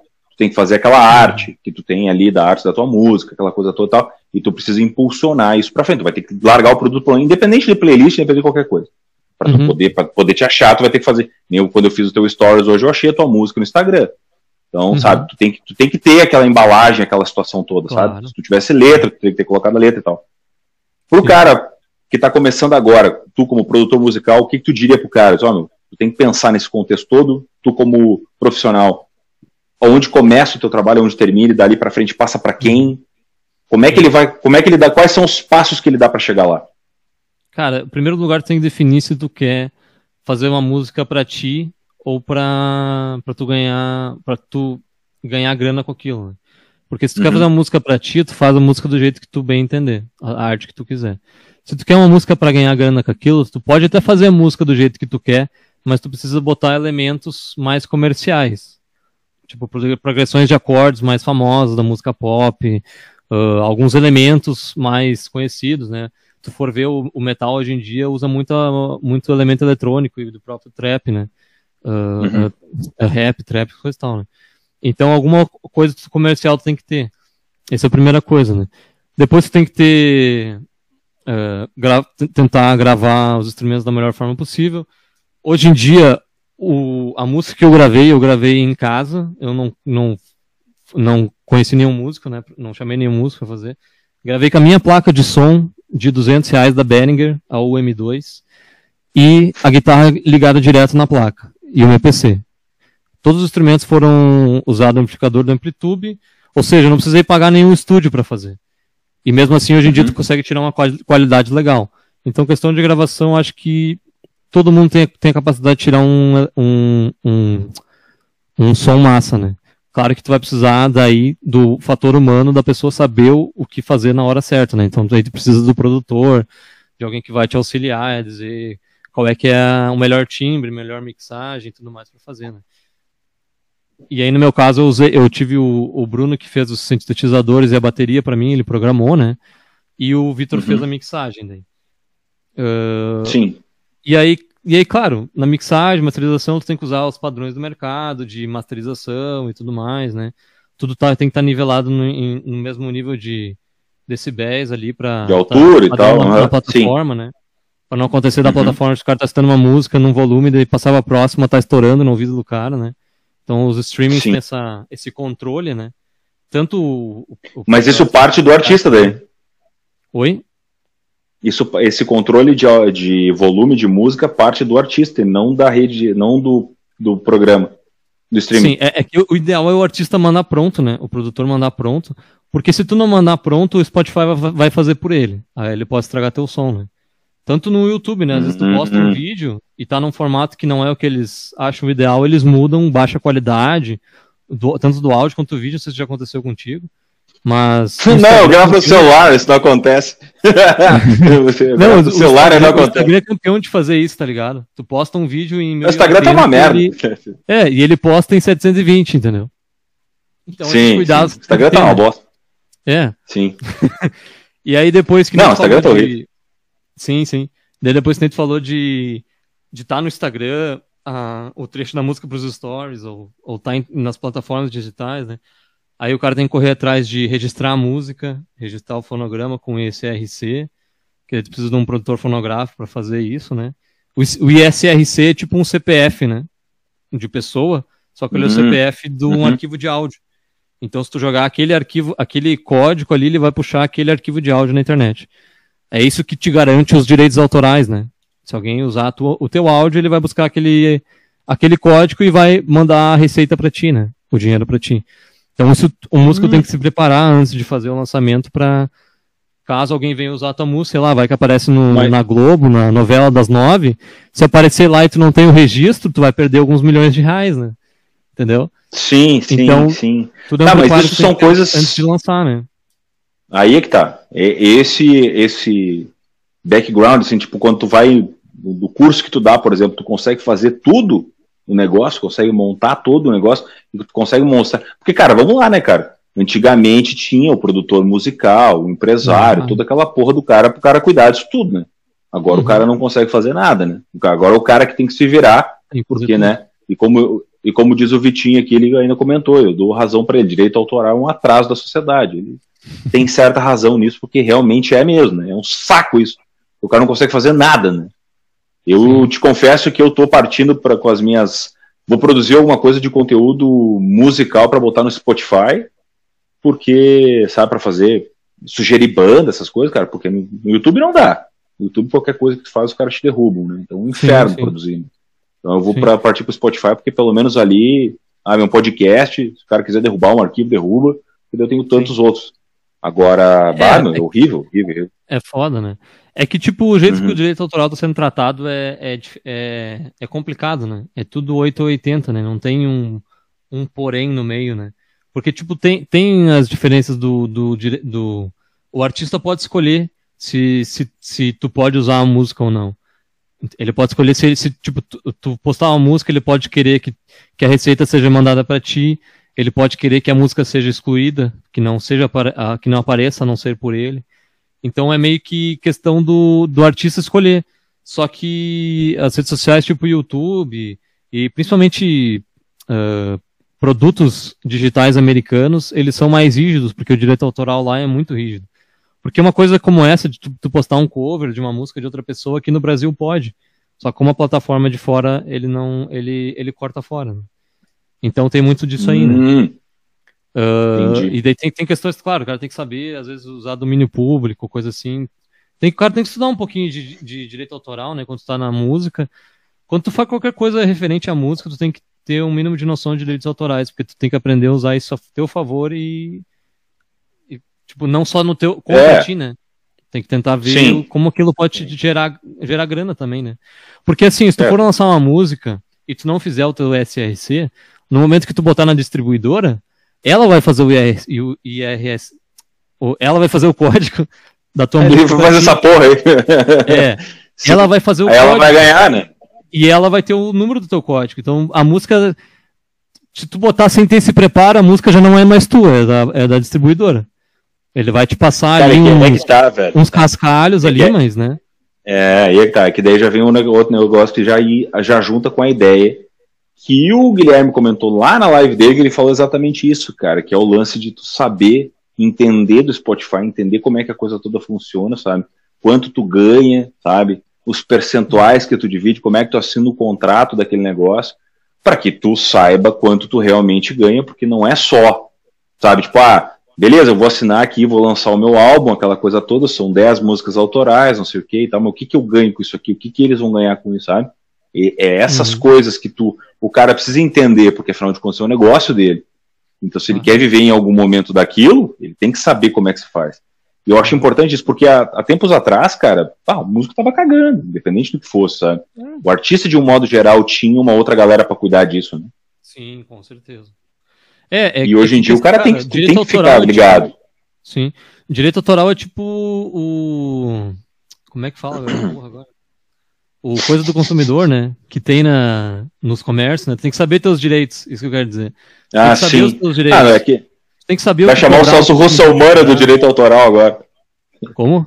Vai chamar o Celso vai chamar o Celso Russomano do direito autoral agora. Não, direito é do consumidor. Sim. Ai, meu Deus, cara. Mas é foda, chata se tu não sabe os teus direitos como consumidor, o comerciante vai passar a perna em ti, tá ligado? Se tu não sabe que tu tem, é. que tu tem direito a 90 dias de, de, de devolução por, por defeito, sete dias contra devolução de qualquer coisa por, por compra na internet, tu, tu vai comprar um iPhone e se der merda tu não vai devolver porque tu não sabe o que fazer, né? Daí tu perdeu 7 mil reais, 10 mil reais, né? Então acho que é o mesmo processo, tu tem que aprender os direitos da tua profissão. É um negócio chato, Sim. é foda. Tu, não, tu vai, é cara, é hoje em dia eu toco guitarra, eu faço música duas horas por dia, o resto do meu dia é, é, é resolvendo treta e fazendo burocracia. Com qualquer. tentando vender, tentando ir atrás de galera. É uma merda, né, meu? Qualquer músico ah, hoje em dia, horror, se ele cara. não fizer isso, ele não vive de música. Ele, ele só toca. Né? sim, pensar, sim, fica, fica no quarto, né? Muito fica no quarto. É, sim, o Ed, o Ed Van Halen da vida, que tem alguém pra fazer. Né? O falecido é. Ed Van Halen. A realidade, infelizmente, é essa aí, né? E aí, é. e aí tu também tem que pensar em outras coisas, né? Eu falei do registro, né? Daí a distribuidora. Se tu lê o contrato da distribuidora, tu não bota a música lá nunca, né? Porque os caras ganham muito mais do que tu e tu não tem o que fazer. Que nem quando tu compra um computador com Windows, tu vai ter que aceitar o contrato dele, senão tu não vai poder usar o computador, né? Vai ter que tirar é e botar um Linux, alguma coisa assim, tá ligado? É, eu tenho que fazer, né, cara? Né? Só vai. Então, é melhor não saber, né, cara? Melhor não é melhor saber. não né? saber. É, é. dar um aceitar e era isso, né, cara? Enquanto é. o cara vai habilitar o telefone, é a mesma coisa, tu só vai aceitando. Ah, é, tu não vai ler aquilo, foda-se. Tu tá, tu é, tá, vou tirar, tá amarrado, né? Vou tirar foto de nude, vou tirar foto de nudes tu e, essa, e é isso aí, cara, tá bom. Achou bonito, foi, deu. Tem, cara. Tem e aí, tá, ah, e a, a distribuidora é legal porque, porque ela, te, ela te dá um suporte de tipo, ela distribui em todos os streams que existem, até os que tu não conhece, que nem, sei lá, o Napster ainda existe, ele bota na Claro Music, no, tem uns lá uhum. que eu uhum. nem sei, que eu acho que só tem em outros países, né? Mas eles distribuem para o mundo inteiro, digamos assim, né? Tanto em iTunes, é, cara, o, né? O, Ele, eles é, botam ali, o... o iTunes é pago, né? Tipo, tu, tu, compra por música, então a distribuidora distribui e tu pode definir um valor, então se alguém comprar lá, aquele dinheiro vem para ti e tudo mais. E claro, na distribuidora deles... Essa parte eu tô ligada porque eu peguei esse podcast aí que eu, que eu, que eu te falei, eu, que eu montei lá com, os meus, com meus conteúdos de live, eu botei no Anchor, né? E o Anchor é do Spotify. Aí ele distribui para os troços. Cara, tive gente da Alemanha escutando o programa. Para mim foi um susto. Entendeu? Para mim foi um susto muito forte. Porque, na verdade, eu vou fazer o lançamento, o lançamento mesmo do podcast, porque eu vou deixar ele agora. Eu comecei a tratar o som agora a partir de segunda-feira. Segunda-feira vai ser um vídeo específico convidando os inscritos a conhecer o podcast do Rodrigão, então, onde eu tenho as minhas lives de entrevista. Depois eu vou botar a nossa aqui e, né, não, não importa o que tu pense com relação a isso, né? Eu vou botar e deu, né? Vou tratar o sonho e era isso. Mas é, isso aí. Mas cara, foi muito absurdo, sabe? Tá... É, isso aí é bizarro, cara, porque tipo, porra, vindo da Alemanha ouvindo, cara, sabe? Claro que é brasileiro que tá lá, sabe? Mas chegou, entendeu? Em algum Sim. momento alguém de lá ouviu e achou legal, de alguma forma, enfim. Sim. Só que, né, é muito subjetivo pro cara, ah, que tamanho que tu vai chegar, porque a ideia é que aquele cara que ouviu lá aquele conteúdo que ele venha pro YouTube. Se esse movimento vai acontecer, eu não sei, mas o cara vai tentando. Tem que fazer, né? Caminho Sim. da mídia digital é esse aí, né? Sim. É que esse é o ponto positivo da distribuidora e tanto do Spotify, né? Eles querem que as pessoas escutem o teu trabalho, né? Então quando tu lança uma, um produto, mesmo que tu tenha feito uma divulgação ruim, ele vai, ele vai alargar um pouquinho de algoritmo. O algoritmo vai te ajudar um pouquinho a, a uhum. apresentar para as pessoas. Porque ele quer que as pessoas escutem os conteúdos, porque assim ele ganha mais, tu ganha mais, tu produz mais para ele poder vender, né? Então, sim, é, sim. é, uma coisa positiva. Que nem Mercado Livre, né? Tu pode anunciar um produto lá, não divulgar para ninguém que tu conhece, mas a plataforma vai vender por ti. Porque se a plataforma sim, vender por ti, ele vai ganhar os 16%, tu vai ganhar o teu, o cara que comprou o produto vai ganhar o dele, todo mundo saiu ganhando, né? Sim. E tu não ah, trabalhou lá, né, cara, nada, tu fez o anúncio. O cara que é, o cara que tá no Spotify, que tá no YouTube, que tá qualquer coisa, independente da monetização, independente de qualquer coisa, os caras consomem. Eles precisam ter conteúdo para mandar para frente. Então vai chegar um determinado momento que se o teu conteúdo for melhor do que os outros, que é o caso, nessa nossa maravilhosa entrevista aqui, essas duas pessoas inteligentíssimas conversando, elas com certeza vai ter gente que vai ouvir e vai consumir, entendeu? Esse é o negócio. Sim. Então, tem, cara. O negócio é produzir. É, cara, o cara tem que. Usar o teu ditado lá, né? Antes, antes feito do que mal feito. Sim. Antes mal feito. É, não, tem... é, antes não. Antes é, é ditado, perfeito. Cara? Antes feito. Isso aí. Aí é. Isso. Justamente. É que, cara, tem, tem até um livro sobre isso, né? Que é. como é que é o nome agora? Como a música ficou grátis, alguma coisa assim, né? Porque hoje em dia o uhum. músico ele não vai ganhar com a música, especificamente. Porque, tipo, cara, vamos lá. Que nem, eu falei que nem tu, mas pensa assim. Tipo. uh, tu vai gravar uma música. É, uma hora, uma hora e pouco de live o cara já começa a ficar. Começa a copiar. Pegar os bordão, né? Não, é. mas tipo, quanto custa pra tu gravar uma música? Lançar um single. Quanto é que custa pra tu lançar um single? Eu que gravei em casa, eu gastei uns 400 pila, pagando a gurizada e tal, né? Que gravou e fez mixagem e tudo. Pra ter uma música, digamos assim, né? Uhum.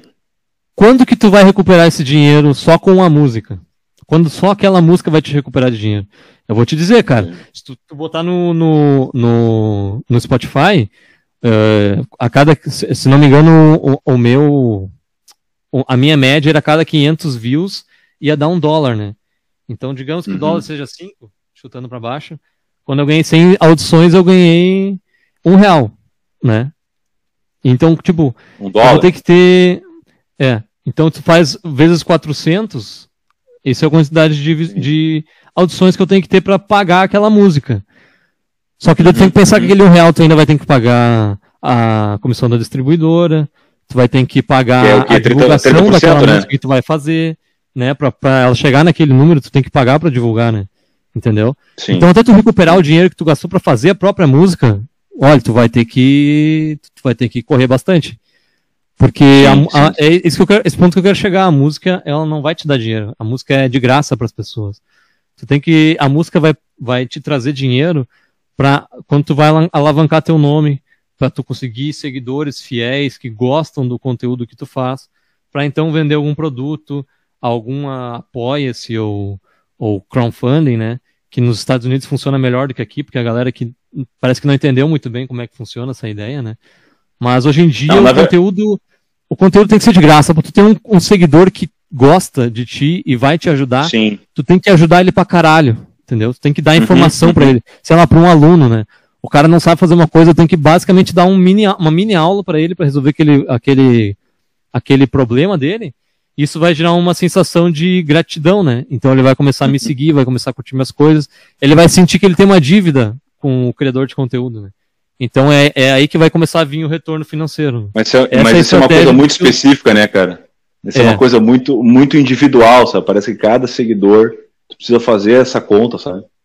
É. Claro que isso é, é trabalho. de... aí, aí isso, é, mas só que daí surge o compartilhamento de conteúdo de massa que a gente vê das Anitta da vida, Ivete Sangalo, esses outros caras que fazem esse tipo de coisa muito bem feito, né? Eles conseguem uhum. colocar isso na cabeça da galera através do clipe, essas outras coisas que eles vão fazendo. Mas, Mas é cara, é, é feio do jeito que tu fala, entendeu? Tu tá destruindo o mundo da música, sabe? É muito feio, cara. Tem um cara muito feio por dentro. Cara, é que, meu. O, o mundo te deixou muito feio, cara. Existe uma, existe uma frase do, do The Walking Dead, tá ligado? Puta que Dead? pariu, cara. Tem o, Sei, o rei aquele. Né? É que tu começa assim a gente tá na merda, né, cara? Porra, caralho, que bosta. Tem o rei, né? Tá ligado? O, o dos, dos dread uhum. e tal, né? Uhum. Quando a série ainda era boa, né? Antes, depois, antes dali da, da quarta temporada, sei lá, na quinta, não lembro. sim, sim. Mas, eu, eu tô olhando até agora. Tô, tô fiel, tô uma bosta, mas eu tô fiel. Sim. É. Eu tô que nem eu com o Supernatural. é, que nem, é, que nem isso aí. Mas tem uma frase que ele fala assim, né? O, o pessimista tá sempre olhando pro chão, finge que uma pessoa tá caminhando. O pessimista que tá sempre olhando pro chão, ele vai bater a cabeça dele em vários galhos o otimista que está sempre olhando para cima, ele vai, vai tropeçar e cair no primeiro buraco que aparecer. E agora o realista, ele está vendo todo, todos os obstáculos que tem na frente dele. Então eu estou dizendo, eu tô dizendo aqui todos os problemas que a gente vai encontrar e a gente tem que resolver e não tem o que fazer. É adaptação. Sim, é, sim. Cara. É Darwin, meu, foda-se. O mundo é isso. ah, que merda. Aí, aí, aí as pessoas falam, o Victor fala que eu sou muito grosso e tal, e E eu digo que é, mas é porque é, cara. Vai fazer ah, o quê? Tem que, se o Vitor te acha grosso, caralho, né, cara? Se o Vitor te acha grosso, meu Deus do céu, né, cara? se ele acha, Deus o livre. Vamos para um assunto Mas, mais cara, legal, cara. Que é, o próximo item da pauta é foda, né, cara? Pode, pode concluir o teu raciocínio. Não, mas é, é isso aí, cara. É, é, é, esse tipo de coisa. E também eu, eu, tem um último processo ainda do, do, lançamento da música, cara, tem que muita gente não presta hum. atenção. Principalmente, e tem, isso tem na música, tem no livro também, né? Que tem, no livro tem a frase mais famosa ainda, né? Não julgue o livro pela capa, né? Mas, cara, sim, sim. se a capa for ruim, tu não vai ler a porra do livro. Então, tu tem que julgar o livro pela capa, assim. Porque aquilo é um capricho que o cara teve para ter o. para formar o resto do produto, né? Aquilo vai chamar a atenção na prateleira das pessoas, então a capa é tão importante quanto a música. A gente vê aí álbuns famosos que o álbum, a música é uma merda, mas a capa é foda pra caralho, né? Se tu for uhum, pensar. Uhum. Tem um monte de álbum que é assim. Então esse é, é cara, na verdade, assim, ó, a galera também não leva muita atenção, mas é, um, é uma eu, parte importante eu, do processo de. Eu acho que, eu acho que nesse caso da parte gráfica, tá, da parte gráfica que eu tenho visto pelo menos e até em função dos produtores estão no Instagram, aquela coisa toda que estão fazendo esse negócio, uma das coisas que mais me assusta é exatamente isso, sabe? O, o livro, é, é, assim, ó, tá, o, o, tal do unboxing de livro, né, que é abrir as caixas e tal, ficar mostrando as uhum. capas, que é uma, um conteúdo super farofa dos canais de literatura, que eu inclusive faço também, porque eu vou comprar o livro igual, nada mais. É aí que tá, o cara tem que fazer, né? Mas eu vejo o seguinte, cara. Existe a sensação que o espectador sentia a sensação do cara que tá abrindo, né? Esse é, é aí é que tá, sabe? Então eu só faço por causa disso, até porque tem uma galera que. E ele ajuda no engajamento, enfim, tem um monte de coisa. Mas enfim. A ideia de, de tu pesquisar, de tu pegar um conteúdo desse de, de, e tu ver os caras tirando fotos e fazendo uma puta produção, tá? E eles fazem tudo aquilo e eles vendem só a imagem sabe? E eu tenho visto uma dificuldade muito grande. Dentro, e aí vem a, a, cultura de massa que a gente estava falando, cara. É o seguinte, ó, a galera não lê mais o livro, quem produz o conteúdo muitas vezes não lê, ele já pega uma resenha que está pronta, e aquela resenha ali ele dá uma tapeada, e ele só adapta o livro dele. É só o que ele faz. E bota. E, não, e diz, que, e diz que leu, entendeu? Porque tu percebe, cara, quando o cara não leu, entendeu? Porque tu. Pela maneira como o cara responde o comentário, se ele, é, se ele não entra muito no mérito de uma discussão, sabe? As resenhas que eu faço, e aí é que está a história de tentar trazer de repente um conteúdo diferente, talvez por isso que eu tenha, dentro de uma situação, seguidores que estão aí acompanhando o conteúdo e que, se Deus quiser, né, vão continuar comigo. É a ideia de eu trazer, eu não trago, eu, eu não falo muito do livro, eu trago a minha experiência lendo o livro. É, eu falo sobre a experiência de acompanhar aquela história de alguma forma e trago analogias dentro do que eu gosto de fazer, dentro do, da vida pessoal que eu tenho, das minhas percepções de vida. Que eu acho que aí tu consegue trazer, é, tu consegue trazer pro cara que tá ouvindo o vídeo, ouvindo no Spotify, ou vendo o vídeo no YouTube, ele vai não, pá, beleza, então agora eu me interessei pela história e me dá vontade de ler, porque se o cara vai perder tempo, 10, 15, 20 minutos, para olhar esse abobado aqui, né, então que vai pegar a porra dele, vai ler, né, cara? Por favor, né? Porque então ele que vai ter a experiência dele. E é exatamente esse é o trabalho que eu acho que tem que fazer. O que me assusta um pouco no mundo da música é exatamente isso, é a parte mais plástica. Que é como se tu fosse basicamente obrigado a escutar músicas iguais. Porque, cara, se tu começar a analisar de um modo geral, só tem música igual, sabe? O que faz sucesso, independente do estilo, não importa. Tudo que tu vai ouvir é igual. Então já tem, é, tem aquela a música de trabalho. A música de trabalho é aquela ali, ela vai ser igual para todos os caras, independente do estilo que seja. E isso é triste, cara. Porque daí assim, ó, ele tem uma música num CD de 10, tem uma música que é a música que ele descarta, que é aquilo ali que vai tocar até cansar, que ele vai descartar, e as outras nove são boas. Mas o cara só vai ouvir aquela, porque aquela música tocou tanto no ouvido dele que ele já está acostumado, e ele não vai dar chance para as outras nove.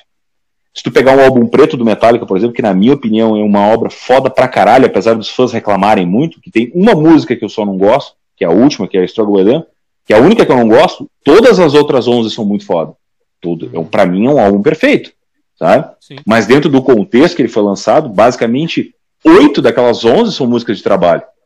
Todas elas têm clipe, todas elas têm show, tocam em show, não sei o que, isso aqui. Isso é muito foda. E a gente não vê mais isso hoje. Não que há, que tem que ter outro metálico, não é isso, mas a, a, a ideia de tu criar uma obra, de tu fazer uma coisa legal, de tu vender um produto, ou vender uma música, ou trazer uma obra musical muito foda, e não igual a todas as outras, entendeu? Isso que me assusta um pouco no mundo da música. Porque tu não vê mais essa coisa. Tu vê um pouco no metal ainda, sabe? Tipo, ah, uma banda de metal, uma heavy metal melódico e tal, essas coisas, sabe? Ou uma banda do metal extremo que tu ainda vê os caras trabalhando com álbuns completos, aquela coisa toda, mas de um modo geral, cara, porra, country rock tá horrível, cara. Tu vai pegar country rock e as músicas lá, são quase tudo igual as músicas. Tem uma outra música que eles botam lá uma música de nove minutos no álbum. Aquela música é mais, para mim é mais foda. Normalmente eu já procuro a música. Sabe quando tu pega a lista das músicas e tu começa a olhar, pá, essa aqui tem oito minutos, pá, essa aqui deve ser foda. E tu bota pra escutar e realmente ela é a melhor do álbum. Porque é quando os caras realmente botam o que eles queriam fazer, sabe? Isso é foda, cara. Isso é muito foda. Eu fico meio decepcionado com isso, sabe, na situação da música. Já que tu tá sendo. É que... tá agindo como um velho, eu vou falar que nem um velho também. É. é que é aquela coisa, às vezes o cara tenta ser comercial e o cara força, né? E aí fica só nisso, né? O cara não, não conseguiu botar a, a arte dele. Ele não conseguiu expressar a arte que ele tem de uma maneira boa, né? Tu pode ver, sei sim, lá, o, eu falei do Periphery, né? É uma banda que experimenta, uhum. experimenta muito, né? Se tu for ver o último uhum. álbum deles, a primeira música, que é geralmente o que a galera escuta, né? Que a primeira música sempre tem que ser a melhor, né? A primeira música do sim. álbum do Reus tem, tem 16 minutos. 16 minutos na Caralho, primeira cara, 16 minutos. É, Sim. e as outras são mais normaisinhas, né? Tem uma de 9 ali no meio, uhum. mas o uhum. resto é mais aquele padrão 4, 3, 4 minutos, né?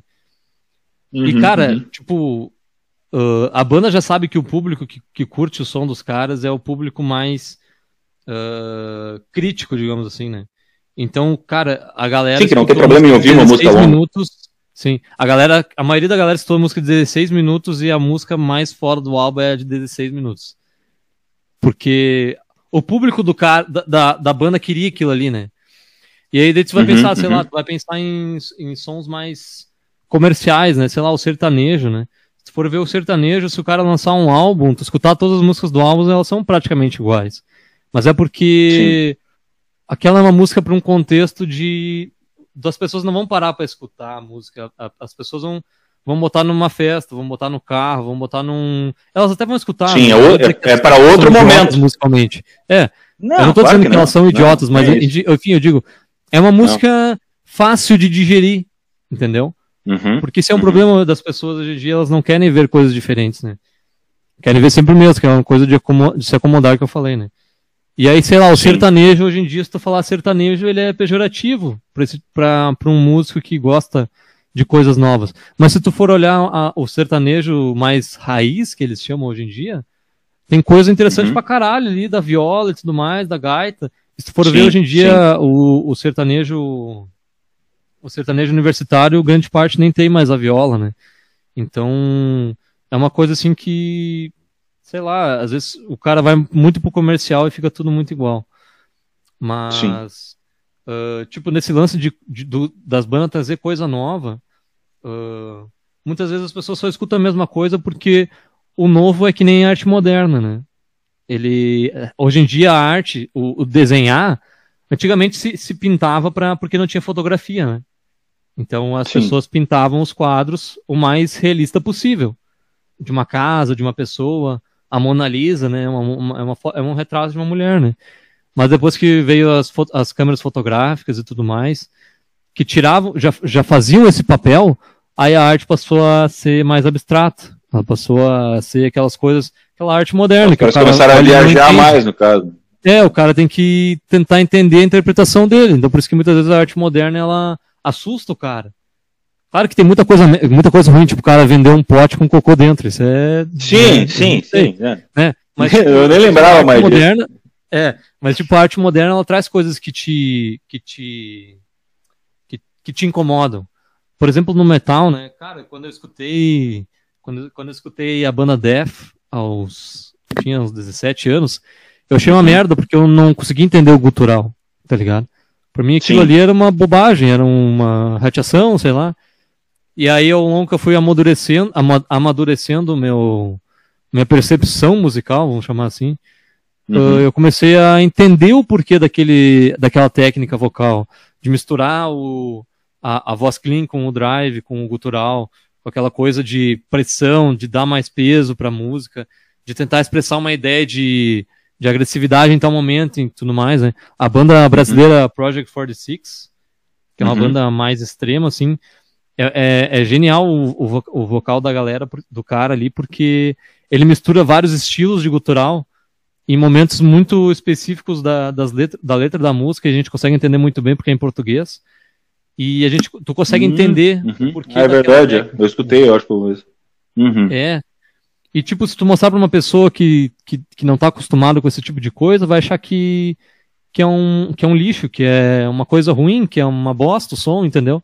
Mas às vezes o cara tem que, tem que se dar o luxo de escutar uma coisa que tu acha ruim, porque aquilo pode ser uma percepção diferente, uma percepção mais moderna das coisas, né? E aí tu falou do country do blues, né? Tem gêneros que eles já estão muito encaixotados, enraizados, que se o cara sair dali, se o cara fizer blues sem usar pentatônica, o cara, ele já não é mais blues, entendeu? Então é um gênero, uhum. são gêneros que já estão muito rotulados, né? Então o cara tem que ficar ali no meio, né? A gente fala, eu falo bastante do metal, não tanto do rock, mas do metal, porque o metal ele é um gênero mais, ele é o último gênero dessa escala evolutiva do blues, jazz, country, rock, entendeu? Então sim, ele está num, sim, num momento de, de mudança.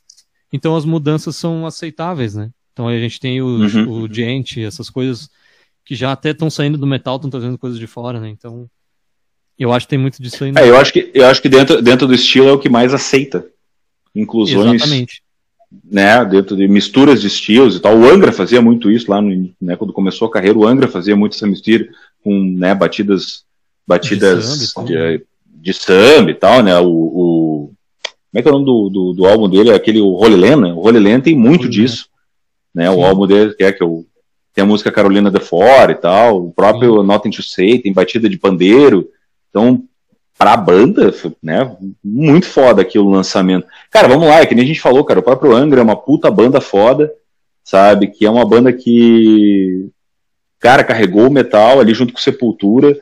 A música brasileira fora daqui é conhecida por causa do Angra de Sepultura, né? Tu vai pra Europa, nos festivais, eles são gigantes, cara, os caras tocam pra caramba. O próprio Ibria, que é aqui de Porto Alegre, que é conhecido pra caramba, abriu pro Metallica em Porto Alegre, e a galera não conhece, cara, sabe? Então os caras tocam no Japão. Lá no Japão eles são gigantes, tem DVD, tem não sei o que, isso aqui, sabe? É. É, é, tem, é para nós brasileiros é complicado né? isso, tá ligado? É. Hum? Tem outra discussão no meio disso aí, né? Porque, tipo, uh, tu vender um gênero musical em um local que as pessoas já conhecem é difícil. Por exemplo, um americano vir para o Brasil e querer viver de tocar MPB, o cara não vai conseguir. Porque a gente já tem pessoas que têm uma bagagem muito maior que o cara e vão tocar muito melhor que o cara. É a mes e é a mesma coisa a gente daqui e querer ir para os Estados Unidos e ser uma diva pop. A gente vai tomar um pau da Lady Gaga, entendeu? Porque a gente não vai, a gente não tem essa bagagem cultural para levantar, né? Para chegar no nível, né? Uhum. E o Angra conseguiu, o Angra e o Sepultura e o uh, o Angra e o Sepultura, né, tiveram mais projeção conseguiram isso lá sim, fora, sim. porque enquanto que o, lá na Noruega os caras estavam tocando travadão, o, o, heavy metal, né, no, no misão ali, 0000 uhum. e tocando bem travado, o Angra veio misturando com samba, com swing no metal num estilo que era totalmente malvadão e travado e tudo mais, né? Sim. Então lá fora eles trouxeram o Brasil para fora, então lá era uma coisa totalmente diferente que era uma coisa que estava fora do que eles estavam acostumados. Então, no Japão, Sim. eles venderam pra caralho. O Sepultura, em qualquer lugar do, Brasil, do mundo, se tu perguntar de uma banda de metal do Brasil, o primeiro que eles vão falar é o Sepultura. É, então, primeiro, antes, antes, do carnaval eles vão falar que é Sepultura. Exatamente. Antes do carnaval eles vão falar. É, é. Eita. Então yeah, é, é, uma, é, é, isso aí também. É. eu, só, eu só discordo de ti, cara, se o, né, se o gringo viesse pra cá pra tocar a MPB, que eles não fariam sucesso, não, eles não só fariam como o brasileiro ia pagar dinheiro pra caralho pra ver o gringo tocando MPB, porque ele não paga pro músico brasileiro pra tocar, cara. Porque se o músico tá tocando e tu tem que pagar cover, tu fica puto. Essa é a grande verdade. E vem o próximo assunto da pauta, e um dos últimos agora, pra gente dizer música e pandemia, cara. Tá ligado? Tu que viveu, né, que vive dentro desse contexto musical e tal, cara. E aí, velho, que, que os músicos estão fazendo, cara? Além de trabalhar nos empregos normais, os caras estão se preparando. Porque eu, eu tenho para mim o seguinte, sabe? Aí vem uma teoria, né? A teoria é a seguinte: ó. a hora que imunizar, que acabar o vírus, não sei, cara. A hora que os caras fizer o que tem que fazer pra gente poder voltar ao normal, tá ligado aquelas arrombo de boiada, assim, tipo, abrir o portão assim, a boiada toda vai ser correndo, vai ser assim. Uhum. Então a galera vai sair com a língua de fora lambendo qualquer lugar que tiver, sabe? Tipo, corrimão de escada, não vai existir corrimão de escada mais sujo, porque a galera vai ficar passando a língua e, tipo, meio que, tá, dinheiro aqui, ó, vai contar todas as notas possíveis. E a pergunta que eu te faço é a seguinte, cara, e os músicos, cara? O que os caras estão fazendo, velho? Pois é, cara. Uh, é, é o... pois é, cara, o que eu vou te dizer é, é, aquilo que eu disse antes, adaptação, tá ligado? Tem que tentar se adaptar como dá, porque Cara, eu vou te dizer assim, na pandemia eu perdi muitos projetos, eu vou te dizer assim. Eu tava. Eu fazia acústico e tinha minha banda Folk and Box, né? Que é dos, da Cigar Box uhum. e E dando aula presencial, né? Querendo ou não, também foi uma coisa que travaram, né? E gravações também, mais do que tudo, né? Uh, uhum. Então tudo isso foi abalado, digamos assim. Mas quando eu disse antes, eu, eu, sempre tento ver com uma forma positiva e tentar, e realista de tentar resolver as paradas, né? Então, por exemplo, o acústico, eu até fiquei feliz de ter vindo a pandemia, porque no acústico eu já estava infeliz de fazer, e eu não conseguia parar de fazer. então a pandemia me obrigou a tomar esse passo, entendeu? A dificuldade Sim, me, tomou, me obrigou a dar um passo maior. Então o acústico uhum. eu tive impedido de fazer, então uma renda a menos na minha, no meu uh, financeiro final, né? Eu vivia, eu vivo uhum. totalmente de música. Então, perder o acústico ali, que era um, um dos que mais trazia grana para mim, me ferrou, assim, né? E aí também, automaticamente, a banda também cortaram fora, né? Porque não tinha show também. Sim. então, show. de paulada já deu dois. Uh, e a banda, só que a banda a gente continua até ensaiando e tal, então uh, foi de boa, assim, mas não estava trazendo renda, né? Essa é a questão. Uhum. E nos alunos, quando trancou, não podia mais dar aula presencial e muitas pessoas estavam com salário, tendo salário cortado e tudo mais, né? Então, meu, eu perdi, assim, eu perdi 90% dos alunos, entendeu? Então, né, Pá. é um baque muito grande para É como se eu tivesse perdido um emprego, né? Sim. Uma pessoa sim, normal perdeu emprego, sim, tu não tem mais renda, tu vai fazer uhum. o quê, uhum. né? Não tem mais renda. Uhum. É. Tem conta pra Mas, pagar e tal, essa porra toda. É, todo mundo sofreu isso, eu acho, não, não, não tem como evitar, né? Talvez quem tinha um salário mesmo reduzido, ainda tinha uma renda, né? Mas, enfim. É. O autônomo se ferrou completamente, né? Mas aí, cara, para driblar, tu tem. Eu, em, nenhum, em, nenhum momento eu fiquei de férias, digamos assim, né? Quando deu a pandemia, eu, eu tive que correr de casa. Então a internet meio que me salvou. E a força de vontade dos, dos amigos que eu tenho também de, de trabalhar e tudo mais, a, a galera ali da produtora, da, da banda, a galera não queria parar, mesmo parado não queria parar. Então, dentro de casa a gente uhum. conseguiu fazer bastante coisa. Então, a partir ah, da legal, pandemia, eu perdi bastante, bastante formas de renda e projetos que eu tinha, que não vão voltar, e mas eu ganhei vários outros, por, em função de não Sim. ficar parado, né? Então surgiu o podcast, uhum, uhum.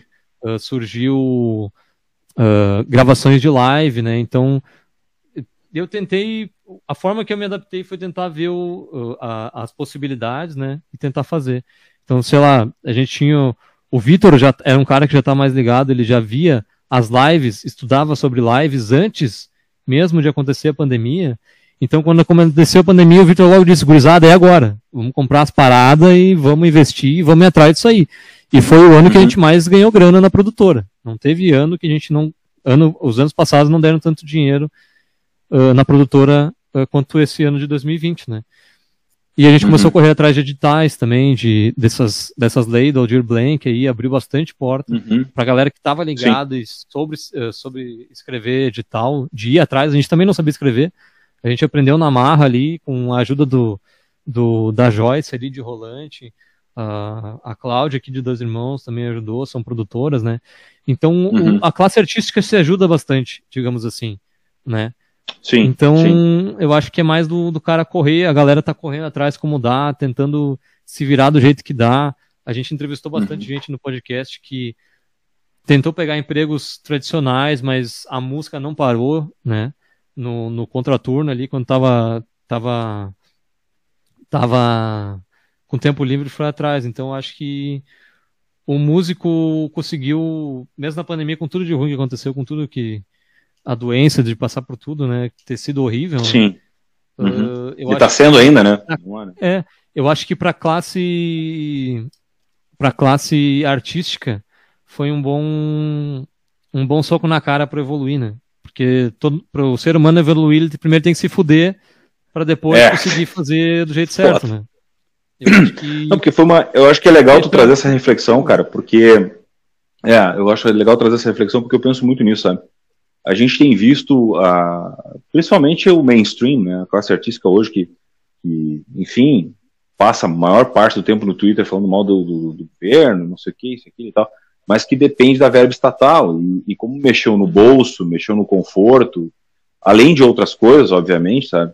É, acabaram tendo que se reinventar e o processo de reinvenção é muito difícil quando tu tem a tua vida já estruturada dentro de um negócio, sabe? E aí quando começa a sair certos números dos que os caras ganhavam, sabe, do, do Estado e tal, porque, cara, vamos lá, velho. Eu entendo leis de incentivo, eu acho que as leis elas têm que acontecer, e sim, elas precisam acontecer, até porque a gente paga imposto para isso, né? Para incentivar uhum. a nossa própria cultura. Mas, ô meu, tem, tem que andar com as próprias pernas também, né, cara? As coisas precisam, né? Tu precisa andar sozinho, né? Tu tem que. Claro. Foi um negócio que a gente comentou na, quando eu fiz o podcast com vocês lá, o negócio da parte cultural, né, cara? Independente de qualquer coisa, o cara tem que. A, a banda, o, a, a, a, agremiação cultural que faz teatro, qualquer coisa que seja, ela tem que andar sozinha. Ela não pode ficar dependendo disso. Porque senão muda governo a cada quatro anos, tu tá ferrado, cara, tu não consegue fazer nada, entende? Sim. Eu acredito e muito nisso, de... sabe? Eu acredito. Sim. Tá certíssimo. E além de, do dinheiro vai acabar, né? Porque se ninguém é. põe dinheiro de fora na máquina, a máquina vai esgotar, né? Então... Exato, é que tá. É, que, é, que é aquele, aquele ciclo vicioso, né? Tu depende do, do empresariado para pagar imposto, que daí vai gerar a lei, não sei o que e tal, que daí tu começa a olhar os retornos da lei Rouanet, por exemplo, sabe? para as festas de cidades, aquela coisa toda. Porra, cara, as festas de cidades aqui, como Rolante, por exemplo, porra, a festa da Cuca não dá lucro, sabe? Porque se tu uhum. somar o dinheiro que tu usa de incentivo e patrocínios de empresas, isso aquilo, a festa não se sustenta. Bom, então tem alguma coisa errada. A festa não só tem que se sustentar, como ela tem que andar sozinha com as próprias pernas, sem precisar de lei de incentivo nenhuma. Pelo menos é a minha linha de raciocínio. Sim. Tem alguém errado nessa jogada? Cara, não sei se tem alguém errado, mas a gente precisa encontrar uma alternativa para conseguir fazer com que as coisas andem sozinhas, sabe? Porque se a gente, como produtor de conteúdo, também tem que se virar e ocasionalmente, numa situação que nem essa de pandemia, nem tu contou, tu usar uma situação de uma verba ou outra que aparece para tu produzir um conteúdo cultural e se utilizar desse negócio, beleza? Agora, todo ano tu tem que usar retorno de tudo que é lugar para poder fazer uma festa, então tem alguma coisa errada, entendeu? Eu não Patrocínio, patrocínio privado eu até aceito, tá ligado? Porque daí é uma empresa que está investindo para vender a marca dela. Isso para mim não deu valor nenhum. Agora, tu ficar pegando todo, né, toda vez a Lei Rouanet, toda vez a Lei Rouanet, ou de qualquer outra lei para ficar incentivando o negócio, cara, para mim, não sei, tem alguma coisa errada, sabe? Sim. Eu acho que daí o troço é, tem que estar tá acontecendo. Sim. Não, é que eu, eu, concordo contigo, mas, tipo, a gente tem que pensar também que os projetos culturais, eles dão mais que dinheiro, né? Eles dão além, eles dão dinheiro e o, o, aspecto cultural, né? Então, pessoas vão evoluir, Sim. eles vão pensar diferente, vão ir poder pegar uh, ir atrás dos seus direitos contra o governo e tudo mais. Né? Então, nesse ponto, não é só na grana que a gente tem que pensar, né? Mas eu concordo contigo, uhum. porque a galera, uh, quando começa a ganhar. Cara, é a frase do seu Madruga, né? Dar costuma as pessoas a vadiagem. Então, tipo, se tu tá recebendo a grana de qualquer jeito, se vai dar Por certo. Vai ser cancelado, não, cara. Tu tá cagando. É. Não, mas foda-se. ah, mas se tu tá recebendo a grana ou não, tem muita galera que tá nem aí se tu vai trazer retorno. Sim, Cara, esse é o problema. É que, tipo, o, o propósito do edital, para tu escrever, para tu passar no edital, tu tem que usar aquelas palavrinhas mágicas do retorno para a comunidade, do retorno para a sociedade. Então tu tem que tu uhum. faz o projeto pensando em devolver para as pessoas que te pagaram aquela grana. Só que tem, sim, sim, o, sim. problema é que tem muito artista que tá só tá usando es, essas frases, mas não tá trazendo projetos que realmente vão uh, realizar aquela frase, né? Entendeu? Sim, mas ah, isso, tipo, isso no, vamos lá, né? né? Isso é âmbito, é âmbito Brasil, né? No, e, é. Existem as exceções. Só para deixar claro, para ninguém vir aqui nos comentários depois e olhar isso aqui. Cagar a pau, né? Vamos lá, gente. É, existem as exceções, a gente sabe que as exceções existem, nós não estamos generalizando, a gente só está usando de exemplo tudo isso que está acontecendo é um reflexo e é, e vou, vou, usar a frase que o Lucas usou no início para quem está vendo a primeira vez e não viu, não prestou atenção, enfim. Tudo isso está acontecendo por um motivo, às vezes um soco na cara da classe artística para também começar a andar para frente, para enxergar uma realidade diferente, para começar a enxergar de uma forma mais pé no chão, sem tanta, né, que seja qualquer coisa que vale ideologia, sabe se lá Deus o quê, para ficar lá flutuando em função do poder público. Eu acho que essa é a ideia, de tu te desprender disso, tu poder ter a tua liberdade criativa é acima de qualquer coisa, sabe? Eu penso muito nisso, cara, a liberdade de conseguir produzir, sabe? Eu entendo isso que tu falou, sabe, tá? A gente tem ideia, algumas ideias em funções desse, justamente desse projeto de fazer algumas coisas voltadas para a comunidade, sabe? Tu apresentar um projeto daqui a pouco mais pro lado cultural, aquela coisa toda e tal. Eu, eu e o Nico da Talk Film, sabe? A gente conversou bastante uhum. sobre o assunto, aquela coisa toda. A gente fica pensando o seguinte, cara, beleza. A gente vai fazer um negócio, mas se não for para ter a nossa identidade dentro do negócio, tu, tu nem faz. Nem, tu nem entra no mérito, cara. Porque daí se tu for para tu perder quem tu é dentro do negócio, então tu nem entra nessa história. Porque se tu tiver que seguir um viés, ou se tu tiver que fazer alguma coisa que sabe que fuja dentro do que tu quer fazer, então tu já nem tenta fazer. Tá? Sim. Eu entendo esse negócio que tu falou do cultural, eu acho que o cultural é importante, é muito importante manter, tá?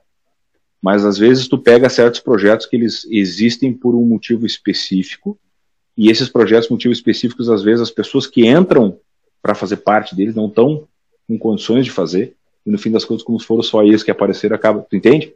E a qualidade também tem que ser vista, porque às vezes é mais fácil, talvez, a, a prefeitura devolver o dinheiro, ó, não apareceu ninguém para fazer, vamos mandar isso para frente, né? Ou vamos readaptar o edital, sei lá, cara.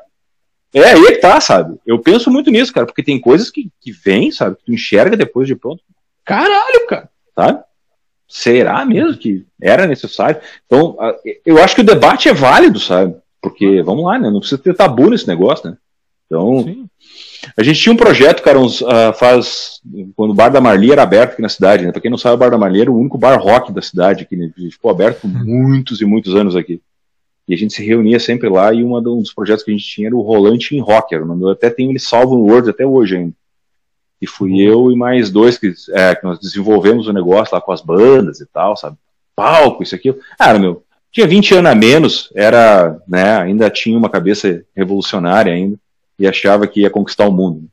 E aí, dentro desse negócio, a gente tinha desenvolvido todo para fazer um festival de bandas, aquela coisa toda. E, cara, eu fiquei muito feliz que vocês ali no, no, no Sol Uma Xícara iam fazer aquela live com as bandas, né, no, no Centro Cultural, cara. Conta, conta um pouquinho do que, que seria o negócio, cara, só pra galera entender o que, que seria esse, essa live cultural que vocês fariam, até aproveitando o gancho do projeto, né, que tu estava falando, da lei e tal. Como é que foi a tomada? O que vocês, como é que vocês chegaram nessa conclusão de fazer uma, uma, uma live de banda? Qual é que é, Barbado? Cara, é que assim, o, o Só Uma Xícara, desde o início, o, o, a missão da empresa, digamos assim, da marca Só Uma Xícara, era ajudar os músicos do interior, né? Que, tipo, nem, eh, a maioria dos músicos do interior não tem a mesma projeção do pessoal de Porto Alegre, eh, de, de outras, outros grandes polos, né?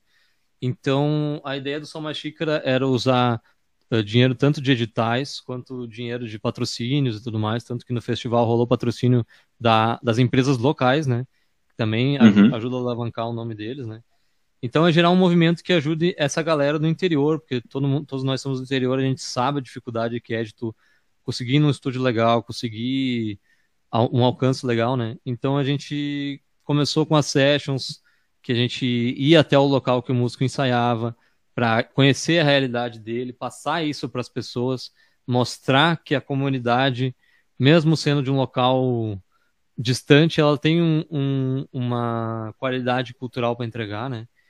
E depois das sessions veio o podcast, que a gente entrevistou muitos agentes culturais, tantos escritores de uh, produtores de eventos e tudo mais, né? E aí a gente chegou no, no, no festival porque a nossa ideia com o canal também é diversificar o conteúdo, né? Então a gente queria uh, dar um passo além do que a gente já estava fazendo. Uh, e agentes culturais em geral, isso aí. Não é só, não é só do interior, mas o foco é mais ou menos esse. Daí a gente pegou então os, os. A gente decidiu fazer o festival para ter um produto diferente, um produto que uh, muitas vezes chama mais atenção e consiga uhum. mobilizar mais a, a, a, comunidade ali, do, do, caso de o Rolante, do que só um, uma session e tudo mais. Porque ao vivo a galera interage, né? A galera pode interagir, pode ir atrás de conhecer, né? É um evento mais, mais uhum. longo, né? Uh, uhum. Então, e também tem a união das bandas, né? Porque a criação de cena é muito importante para para valorização de cultura de uma região, né? O rock gaúcho é um baita do exemplo, né? Eram cinco bandas, os, os, integrantes eram os mesmos em todas, praticamente. E era uma banda ajudando o outro, um músico ajudando o outro, todo mundo crescendo, até que conseguindo sair do Rio Grande do Sul, né? Então a criação de cena é, é um conceito muito importante, né? E o festival é uma coisa que unia as bandas, né? Porque na session são Sim. episódios separados de cada banda, né? Então o festival seria uma união de algumas bandas que a gente já gravou, umas bandas. Uh, uh, na verdade, as bandas a gente não gravou nenhuma, mas os integrantes das bandas a gente já tinha gravado. A gente tentou chamar bandas que a gente nunca tinha trabalhado para dar oportunidade para eles também, né? Então a, o objetivo do festival é, é isso aí, é, é, tentar dar o foco, os holofotes para as bandas, para todo mundo crescer junto. Porque quando uma banda cresce, cresce o cara, o, a possibilidade de ela contratar um hold, cresce o número de produtores da região, cresce o número de eventos, cresce o número de. De Sim, cresce tudo, né? É impressionante, mas é verdade isso, né? E tudo mais, né? Sim. As pessoas começam Sim. a comprar mais. E é impressionante o quanto cresce. Né? Show né? e tudo mais, começa a tomar cerveja. É. Então gira toda a economia em volta, né? Então, essa Sim. é a. É, eu não é sei, eu, não, né? eu, não, eu não tomo cerveja, eu não sei isso acontece. É, no, café no caso, então, né? ah, tá. ai, ai, ai. Não, cara, mas é, é, eu fiquei sabendo depois, cara, até eu fiquei sabendo, na verdade, por causa do cancelamento, né? Em função da porcaria da bandeira preta, né? Da, do, do uhum. lockdown do leite, a gente acabou ficando aí, né, nessa, nessa situação desgraçada aí. E, é. cara, era uma ideia muito foda. Isso vai acontecer? Vocês transferiram? Como é que tá esse vai negócio? Acontecer. Vai sair ainda? Vai, vai sair quando liberarem a, a bandeira, né? Não tem. Não tem como Sim. a gente executar antes, né? Uh, então não tem o que fazer, né? É, e, e, o momento nem, nem pede, né? Tá, tá, tá uma situação caótica, né? A galera não tá no clima, assim, de. Sim, não tá, de, no, não tá na vibe, não adianta. De, de, de, olhar um show e achar foda e comemorar e tal. Que nem o, o Vitor no. E criação de cena e tal. O, é, o futebol tá rolando, mas, tipo, a galera não tá no clima pra olhar futebol, tá ligado? Os caras estão forçando sim, um negócio sim. que. Se a gente, pelo tamanho do futebol consegue, mas se a gente fizer, eu acho que não vai ter o mesmo impacto que a gente, impacto que a gente gostaria que acontecesse. É, que, se, é que aí que tá, isso é verdade. Se tu quer, se o plano no final das contas é fazer uma criação de cena, sabe?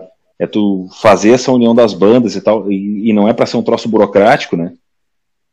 Até às vezes é interessante tu fazer o um negócio até quando passar mesmo, né? Quando vamos lá, tá, daqui a pouco todo mundo tiver é. vacinado, sei lá o que, que aconteceu, tu entendeu? Daqui a pouco, uh, seis meses para frente, a prudência e faz toda a diferença na produção do conteúdo, sabe? Tu consegue juntar, de repente, mais pessoas ao vivo, enfim, qualquer coisa que valha, sabe? Até o lugar, daqui a pouco, tu consegue melhorar, né? Não fazendo centro cultural, tu consegue pegar um bar mesmo para montar um esquema de câmera e tal, assim, enfim, sei lá, sabe?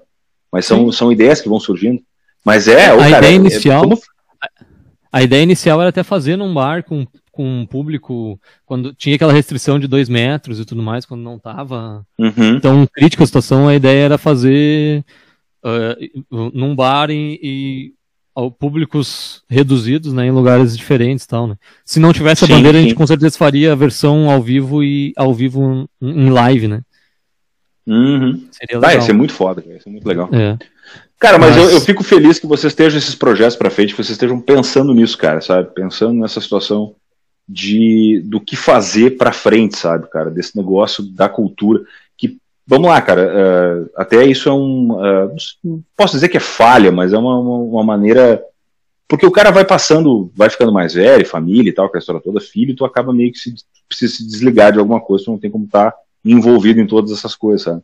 E a ideia de começar a produzir conteúdo no ano passado foi porque esse peso em função do Cássio tá mais velho, né, e tal, e ter essa disponibilidade para começar a produzir algum conteúdo acabou me liberando nessa forma, até para poder começar a enxergar mais essa produção de conteúdo e começar a ir para trás das câmeras, para ver o quanto isso é delicado ao mesmo tempo, porque tu tem que ter uma certa leveza dentro da situação, sabe, para trazer esse negócio, para tu poder, que nem agora a gente está com sete pessoas ao vivo, deu uma hora e quarenta de, sabe, duas abobadas que é uma hora e quarenta e quatro falando, entendeu?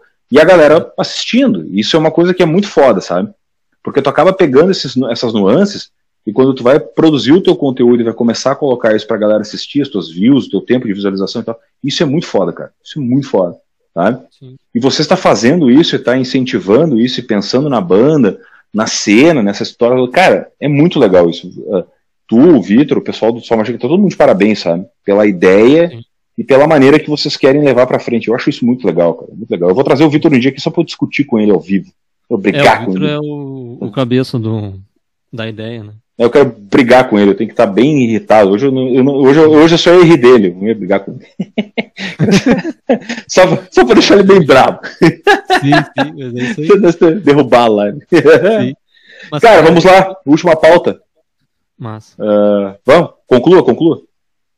Não, não, é, eu ia dizer, tipo, eh, essa questão do, do dinheiro, da- das leis e tal, é, não é, tipo, bah, a gen- a gente é foda porque a gente tá pensando no outro, tá ligado? Mas, tipo, eh, acho que a galera toda tinha que pensar nessa grana dessa forma, né?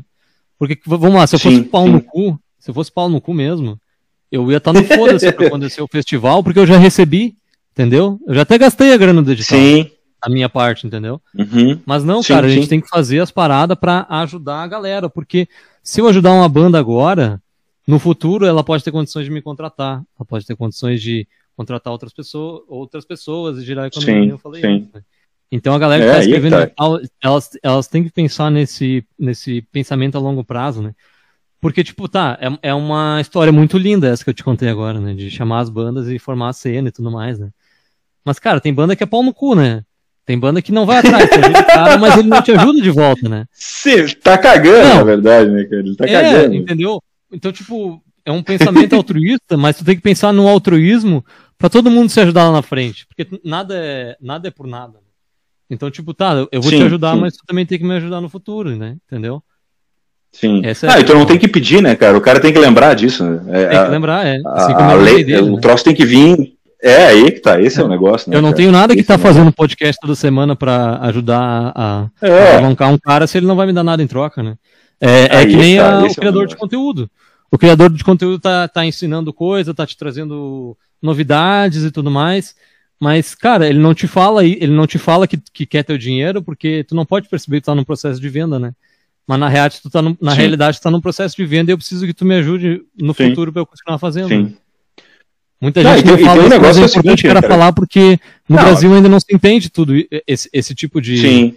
De ideia, né? É, esse dos conceito. Estados Unidos que, que se o cara faz uma live tem no superchat ali os caras dando um real, dois reais, assim vai juntando, né? Sim, sim. Ah, e pra mim tem um negócio que é o seguinte, cara, que eu já falei num outro vídeo, que é a história, é que o cara tá me dando talvez o que seja mais importante pra ele, que é o tempo, né, meu? Então o tempo de view dele vai me ajudar lá na frente. Eu vou levar, Claro. tu sabe quantas horas tu precisa pra monetizar, entendeu? Pra em algum dia tu poder. Mas esse dinheiro é, enfim, cara, é troco, sei lá, não, não importa. Tu vai melhorar processos, tu vai melhorar a câmera, tu vai melhorar o computador, vai melhorar outras coisas, enfim. Mas é aquela ideia, sabe? Tu vai pra melhorar um negócio, sabe? Mas enquanto a gente tiver que nesse comentário que o Henrique botou, dois abobados, mas que tem coisas boas pra dizer, é que a gente tá no caminho certo. O que a Sim, gente tá mantendo o que a gente é, sabe? É- é- claro. o caminho é esse, sabe? Ah, O, vamos conseguir mudar o mundo? Não sei, mas a gente tá indo, né? Vamos tá junto. tentando, né? fazer o quê? É, tá tentando, alguém tá tentando fazer alguma coisa, né? Sim, Segundo o Vitor, ele é um debatedor nato. Sempre puto da cara. exato. É verdade. Sim. É verdade. Mas, tipo, a, a- a volta, a retribuição não precisa ser em dinheiro, tá ligado? É só um view, é só um- Não, claro que uma não. curtida. É, O que vier, um, um elogio, tudo é, é pagamento. só um joinha tá bom. É. É, aí é que tá, entendeu? Essa o cara questão, mas ou vir com uma é- ideia nova, entendeu? Sim. Mas é esse lance de vir. Dá uma ideia de né? conteúdo, é legal também. outro, né? Esse que é, eu acho que é o que faz a força. né? Não, eu fico. é, é, é, esse negócio é muito foda, cara, porque às vezes tu enxerga, tipo, as bandas que estão. Vamos lá, né, cara? Vamos pegar o nosso cenário aqui, o nosso cenário aqui do Vale do Paranhama ali e tal, Vale dos Sinos, e aqui do Rio Grande do Sul. Cara, tem muita banda boa, sabe? Muita gente fazendo muita coisa e tal, mas aí às vezes tu vê que a galera chega.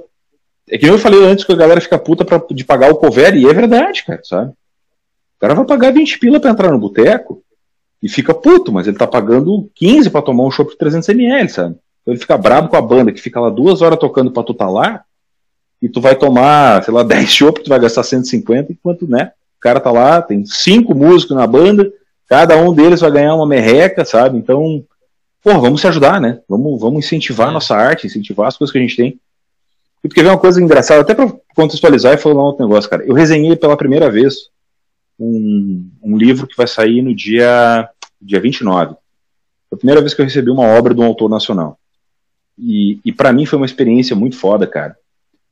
porque o cara mandou o livro para mim, é uma obra escrita por dois autores, e eu conheço um do Instagram, a gente, né, se, uh, começou a se seguir ali e tal, começamos a conversar no direct, ele resolveu mandar o livro para eu, pra eu resenhar, cara.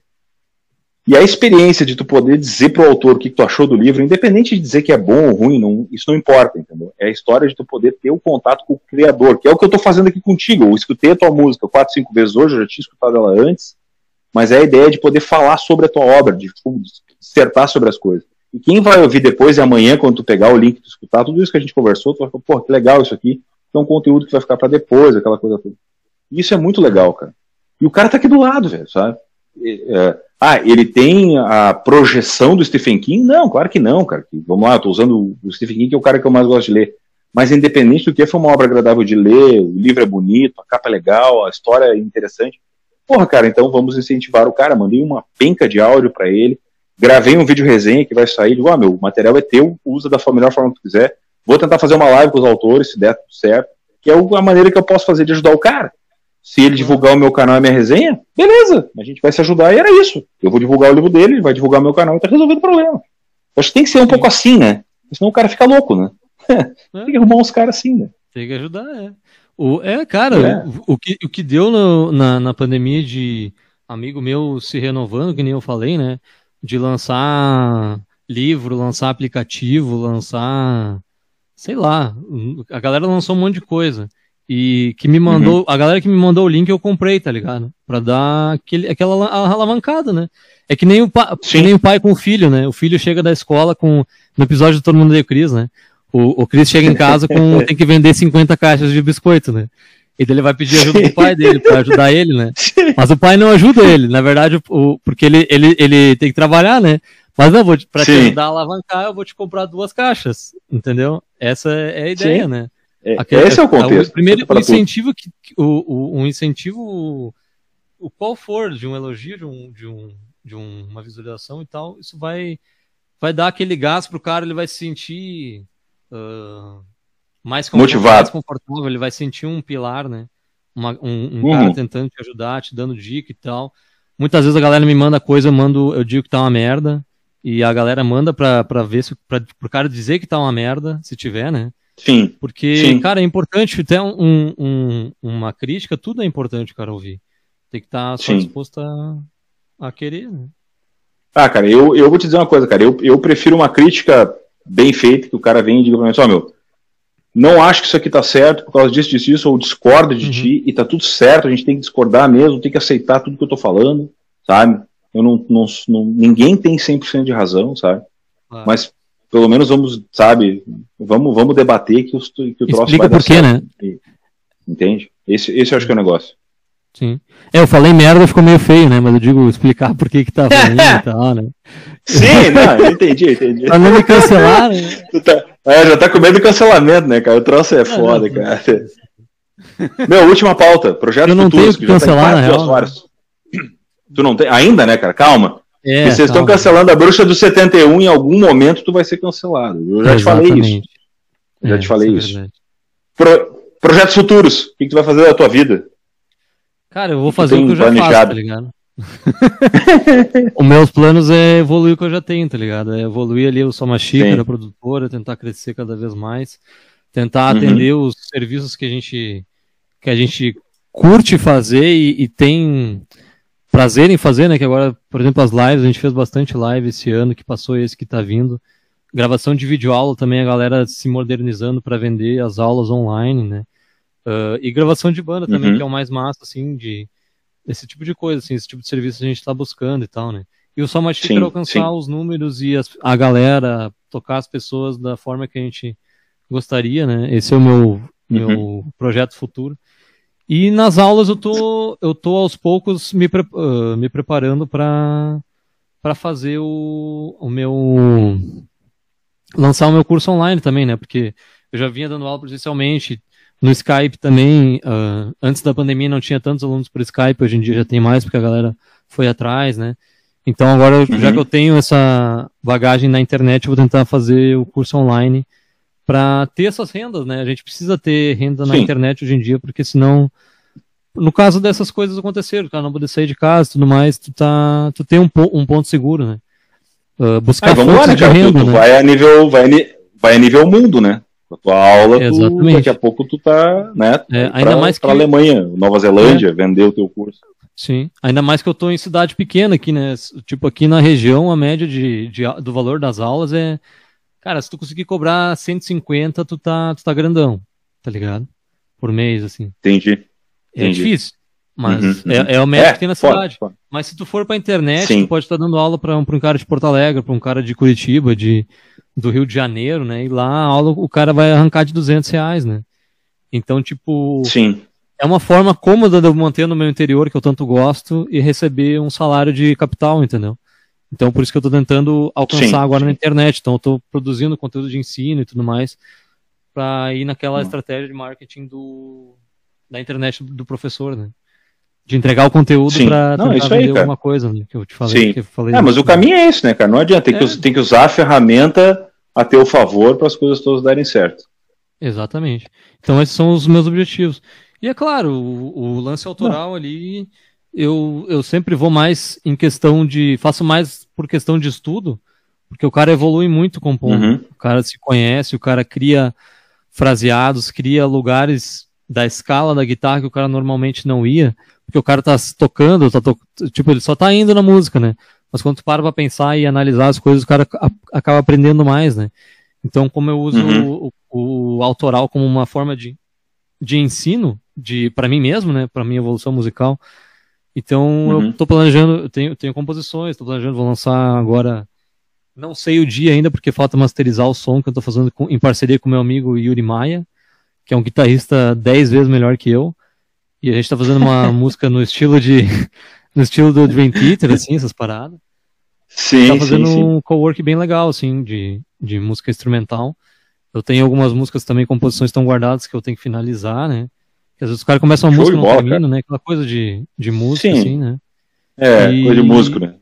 E o que eu quero fazer muito esse ano, que eu não sei se eu vou fazer esse ano, porque eu não sei se eu vou ter tempo para fazer, mas eu quero lançar um EP com três músicas, uh, daí com vocal de convidados dos vocalistas, assim, que que eu curto pra caralho e, e, que são pessoas que mudaram a minha vida, né? Então, inclusive, um deles é o pastor que eu falei aí no início da live, né? É um uhum. dos que eu uhum. quero chamar. Tem um, tem um maluco também que eu não conheço ele, mas eu conheço a banda, um, o baterista da banda dele, que é a banda Ambar, que é uma banda que toca esse metal mais moderno também, que é com gutural e tudo mais, que eu tô afim uhum. de chamar ele. E eu tô faz, querendo fazer uma terceira música que vai ser uma viagem que eu não sei direito como é que vai ser.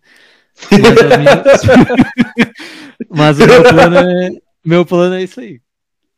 Ah, show de bola, cara, show de bola. Não, beleza, beleza. Cara, que bom, meu, assim, ó, é os teus projetos... Hobby, né? Sim, sim. Os Porque, teus tipo, projetos, quando eu, for lançar, né? me avisa, né? Me marca no Instagram lá que eu te ajudo, né? Te acompanho, te compartilho. Claro. Não, vamos divulgando. O, mas assim, o lance de trabalhar com música, quando tu começa a trabalhar com música, a música para de ser divertida em certos momentos, né? Que nem eu falei, o cara Sim. toca duas horas e o resto ele tá correndo atrás de ganhar grana e conseguir cliente e tal, né? Que bosta. E aí a composição que vem a calhar como o hobby, né? O cara volta a sentir o amor pela música, né? Então tem que ter sim, sim. Ou pelo, a união dessas Ou pelo menos te desafiar de alguma forma, te desafiar de alguma maneira para tu poder evoluir, como tu disse antes, né? Em questão de professor e tudo mais. Sim, cara, exatamente. Uh, nossa, nossa pauta terminou. Eu quero te agradecer imensamente, cara. Foi um papo muito foda, muito legal mesmo. A gente foi. Vai ser cancelado daqui a alguns anos, com certeza. Tomara, tomara. A gente aguenta, a gente aguenta, porque daí a gente vai estar tá famoso, né? Se a gente for cancelado. Cara, a, a tá polêmica tá é o que faz crescer. Tu, tu não viu a tatuagem é. da Anitta? É, foi com isso que ela cresceu. Sim, é pior, né, cara? Não, mas aquilo ali eu não vou fazer, cara. A tatuagem da Anitta não vou. Não. Não, não, lá, não, não, lá não, lá não. Essa estratégia não. não, é, é, essa é uma estratégia muito extrema, muito extrema. Sim, sim, sim. É quando realmente tá na é. merda mesmo, é quando realmente deu. É, justamente. Aí o cara faz aquele corte da live agora e fala, né? Músicos passam, cogitam fazer tatuagem de Anitta, né, cara? É, o clickbait ali, Os né? cortes do Rodrigão. Uhum. Ai, meu Deus. O cara, o cara faz cara, uma live toda séria, né? E ele viraliza por um negócio é, desse, né? Meu Deus, que bom, que bom. É mais ou menos por aí, cara. Meu, te despede da galera aí, manda um abraço para todo mundo aí que nós vamos encerrar por hoje. Fala aí. Não, meu, é isso aí, agradecer a todo mundo que seguiu com nós até aqui para esse papo aí. Desculpe qualquer coisa que a gente falou de errado, mas a vida é isso aí mesmo, tem que falar mesmo, né? Uh, é debater, né? Porque eu, é, não adianta a gente ser extremo, né? Tem que debater todas as partes. Eu sou a favor de, de tudo e contra tudo. E é isso aí. Muito obrigado a todos. Vou deixar minhas redes sociais, é Lucas Conrad, uh, com KITH, né? Ponto .gtr. Vai me achar lá no Instagram, eu posto toda semana alguma coisa. Uh, se, tá, se, tu gosta de guitarra, se tu quer trocar uma ideia sobre guitarra, se tu quer trocar uma ideia sobre música, trabalhar com música, qualquer coisa, se tá perdido na vida da música e eu, e eu puder te ajudar, eu tô aí. eu sou o GPS musical. Exatamente, no que eu posso, né? E também o Bom, YouTube, né? A mesma coisa aí, Lucas Conde é. vai ter lá uns vídeos tocando e tal. Fazendo o que dá. É, tá, todas as descrições do negócio já estão aqui, né? Já estão aqui no, ah, no, no, no, vídeo, tá? Já deixei tudo pronto ali, as descrições ali. O Lucas não precisa nem se preocupar que já tá tudo ali. Eu agradeço muito, quero agradecer demais todos vocês que tiveram com a gente aí, foi muito legal. Espero que todos vocês tenham gostado do bate-papo e estamos aí para debater. Os comentários estão abertos aí para qualquer coisa, se vocês quiserem concordar, discordar, por favor, esteja aí. A partir de amanhã o vídeo está liberado. Se você chegou até aqui, aqui, se inscreva no, se inscreva no canal, dê o joinha, né, para dar relevância ao vídeo e mostre para os amigos aí, tá bom? Forte abraço a todos. Muito obrigado, gente. Tchau, tchau. Valeu, obrigado. Tchau, Lucas. Obrigadão. Tchau. Ah, você aí também.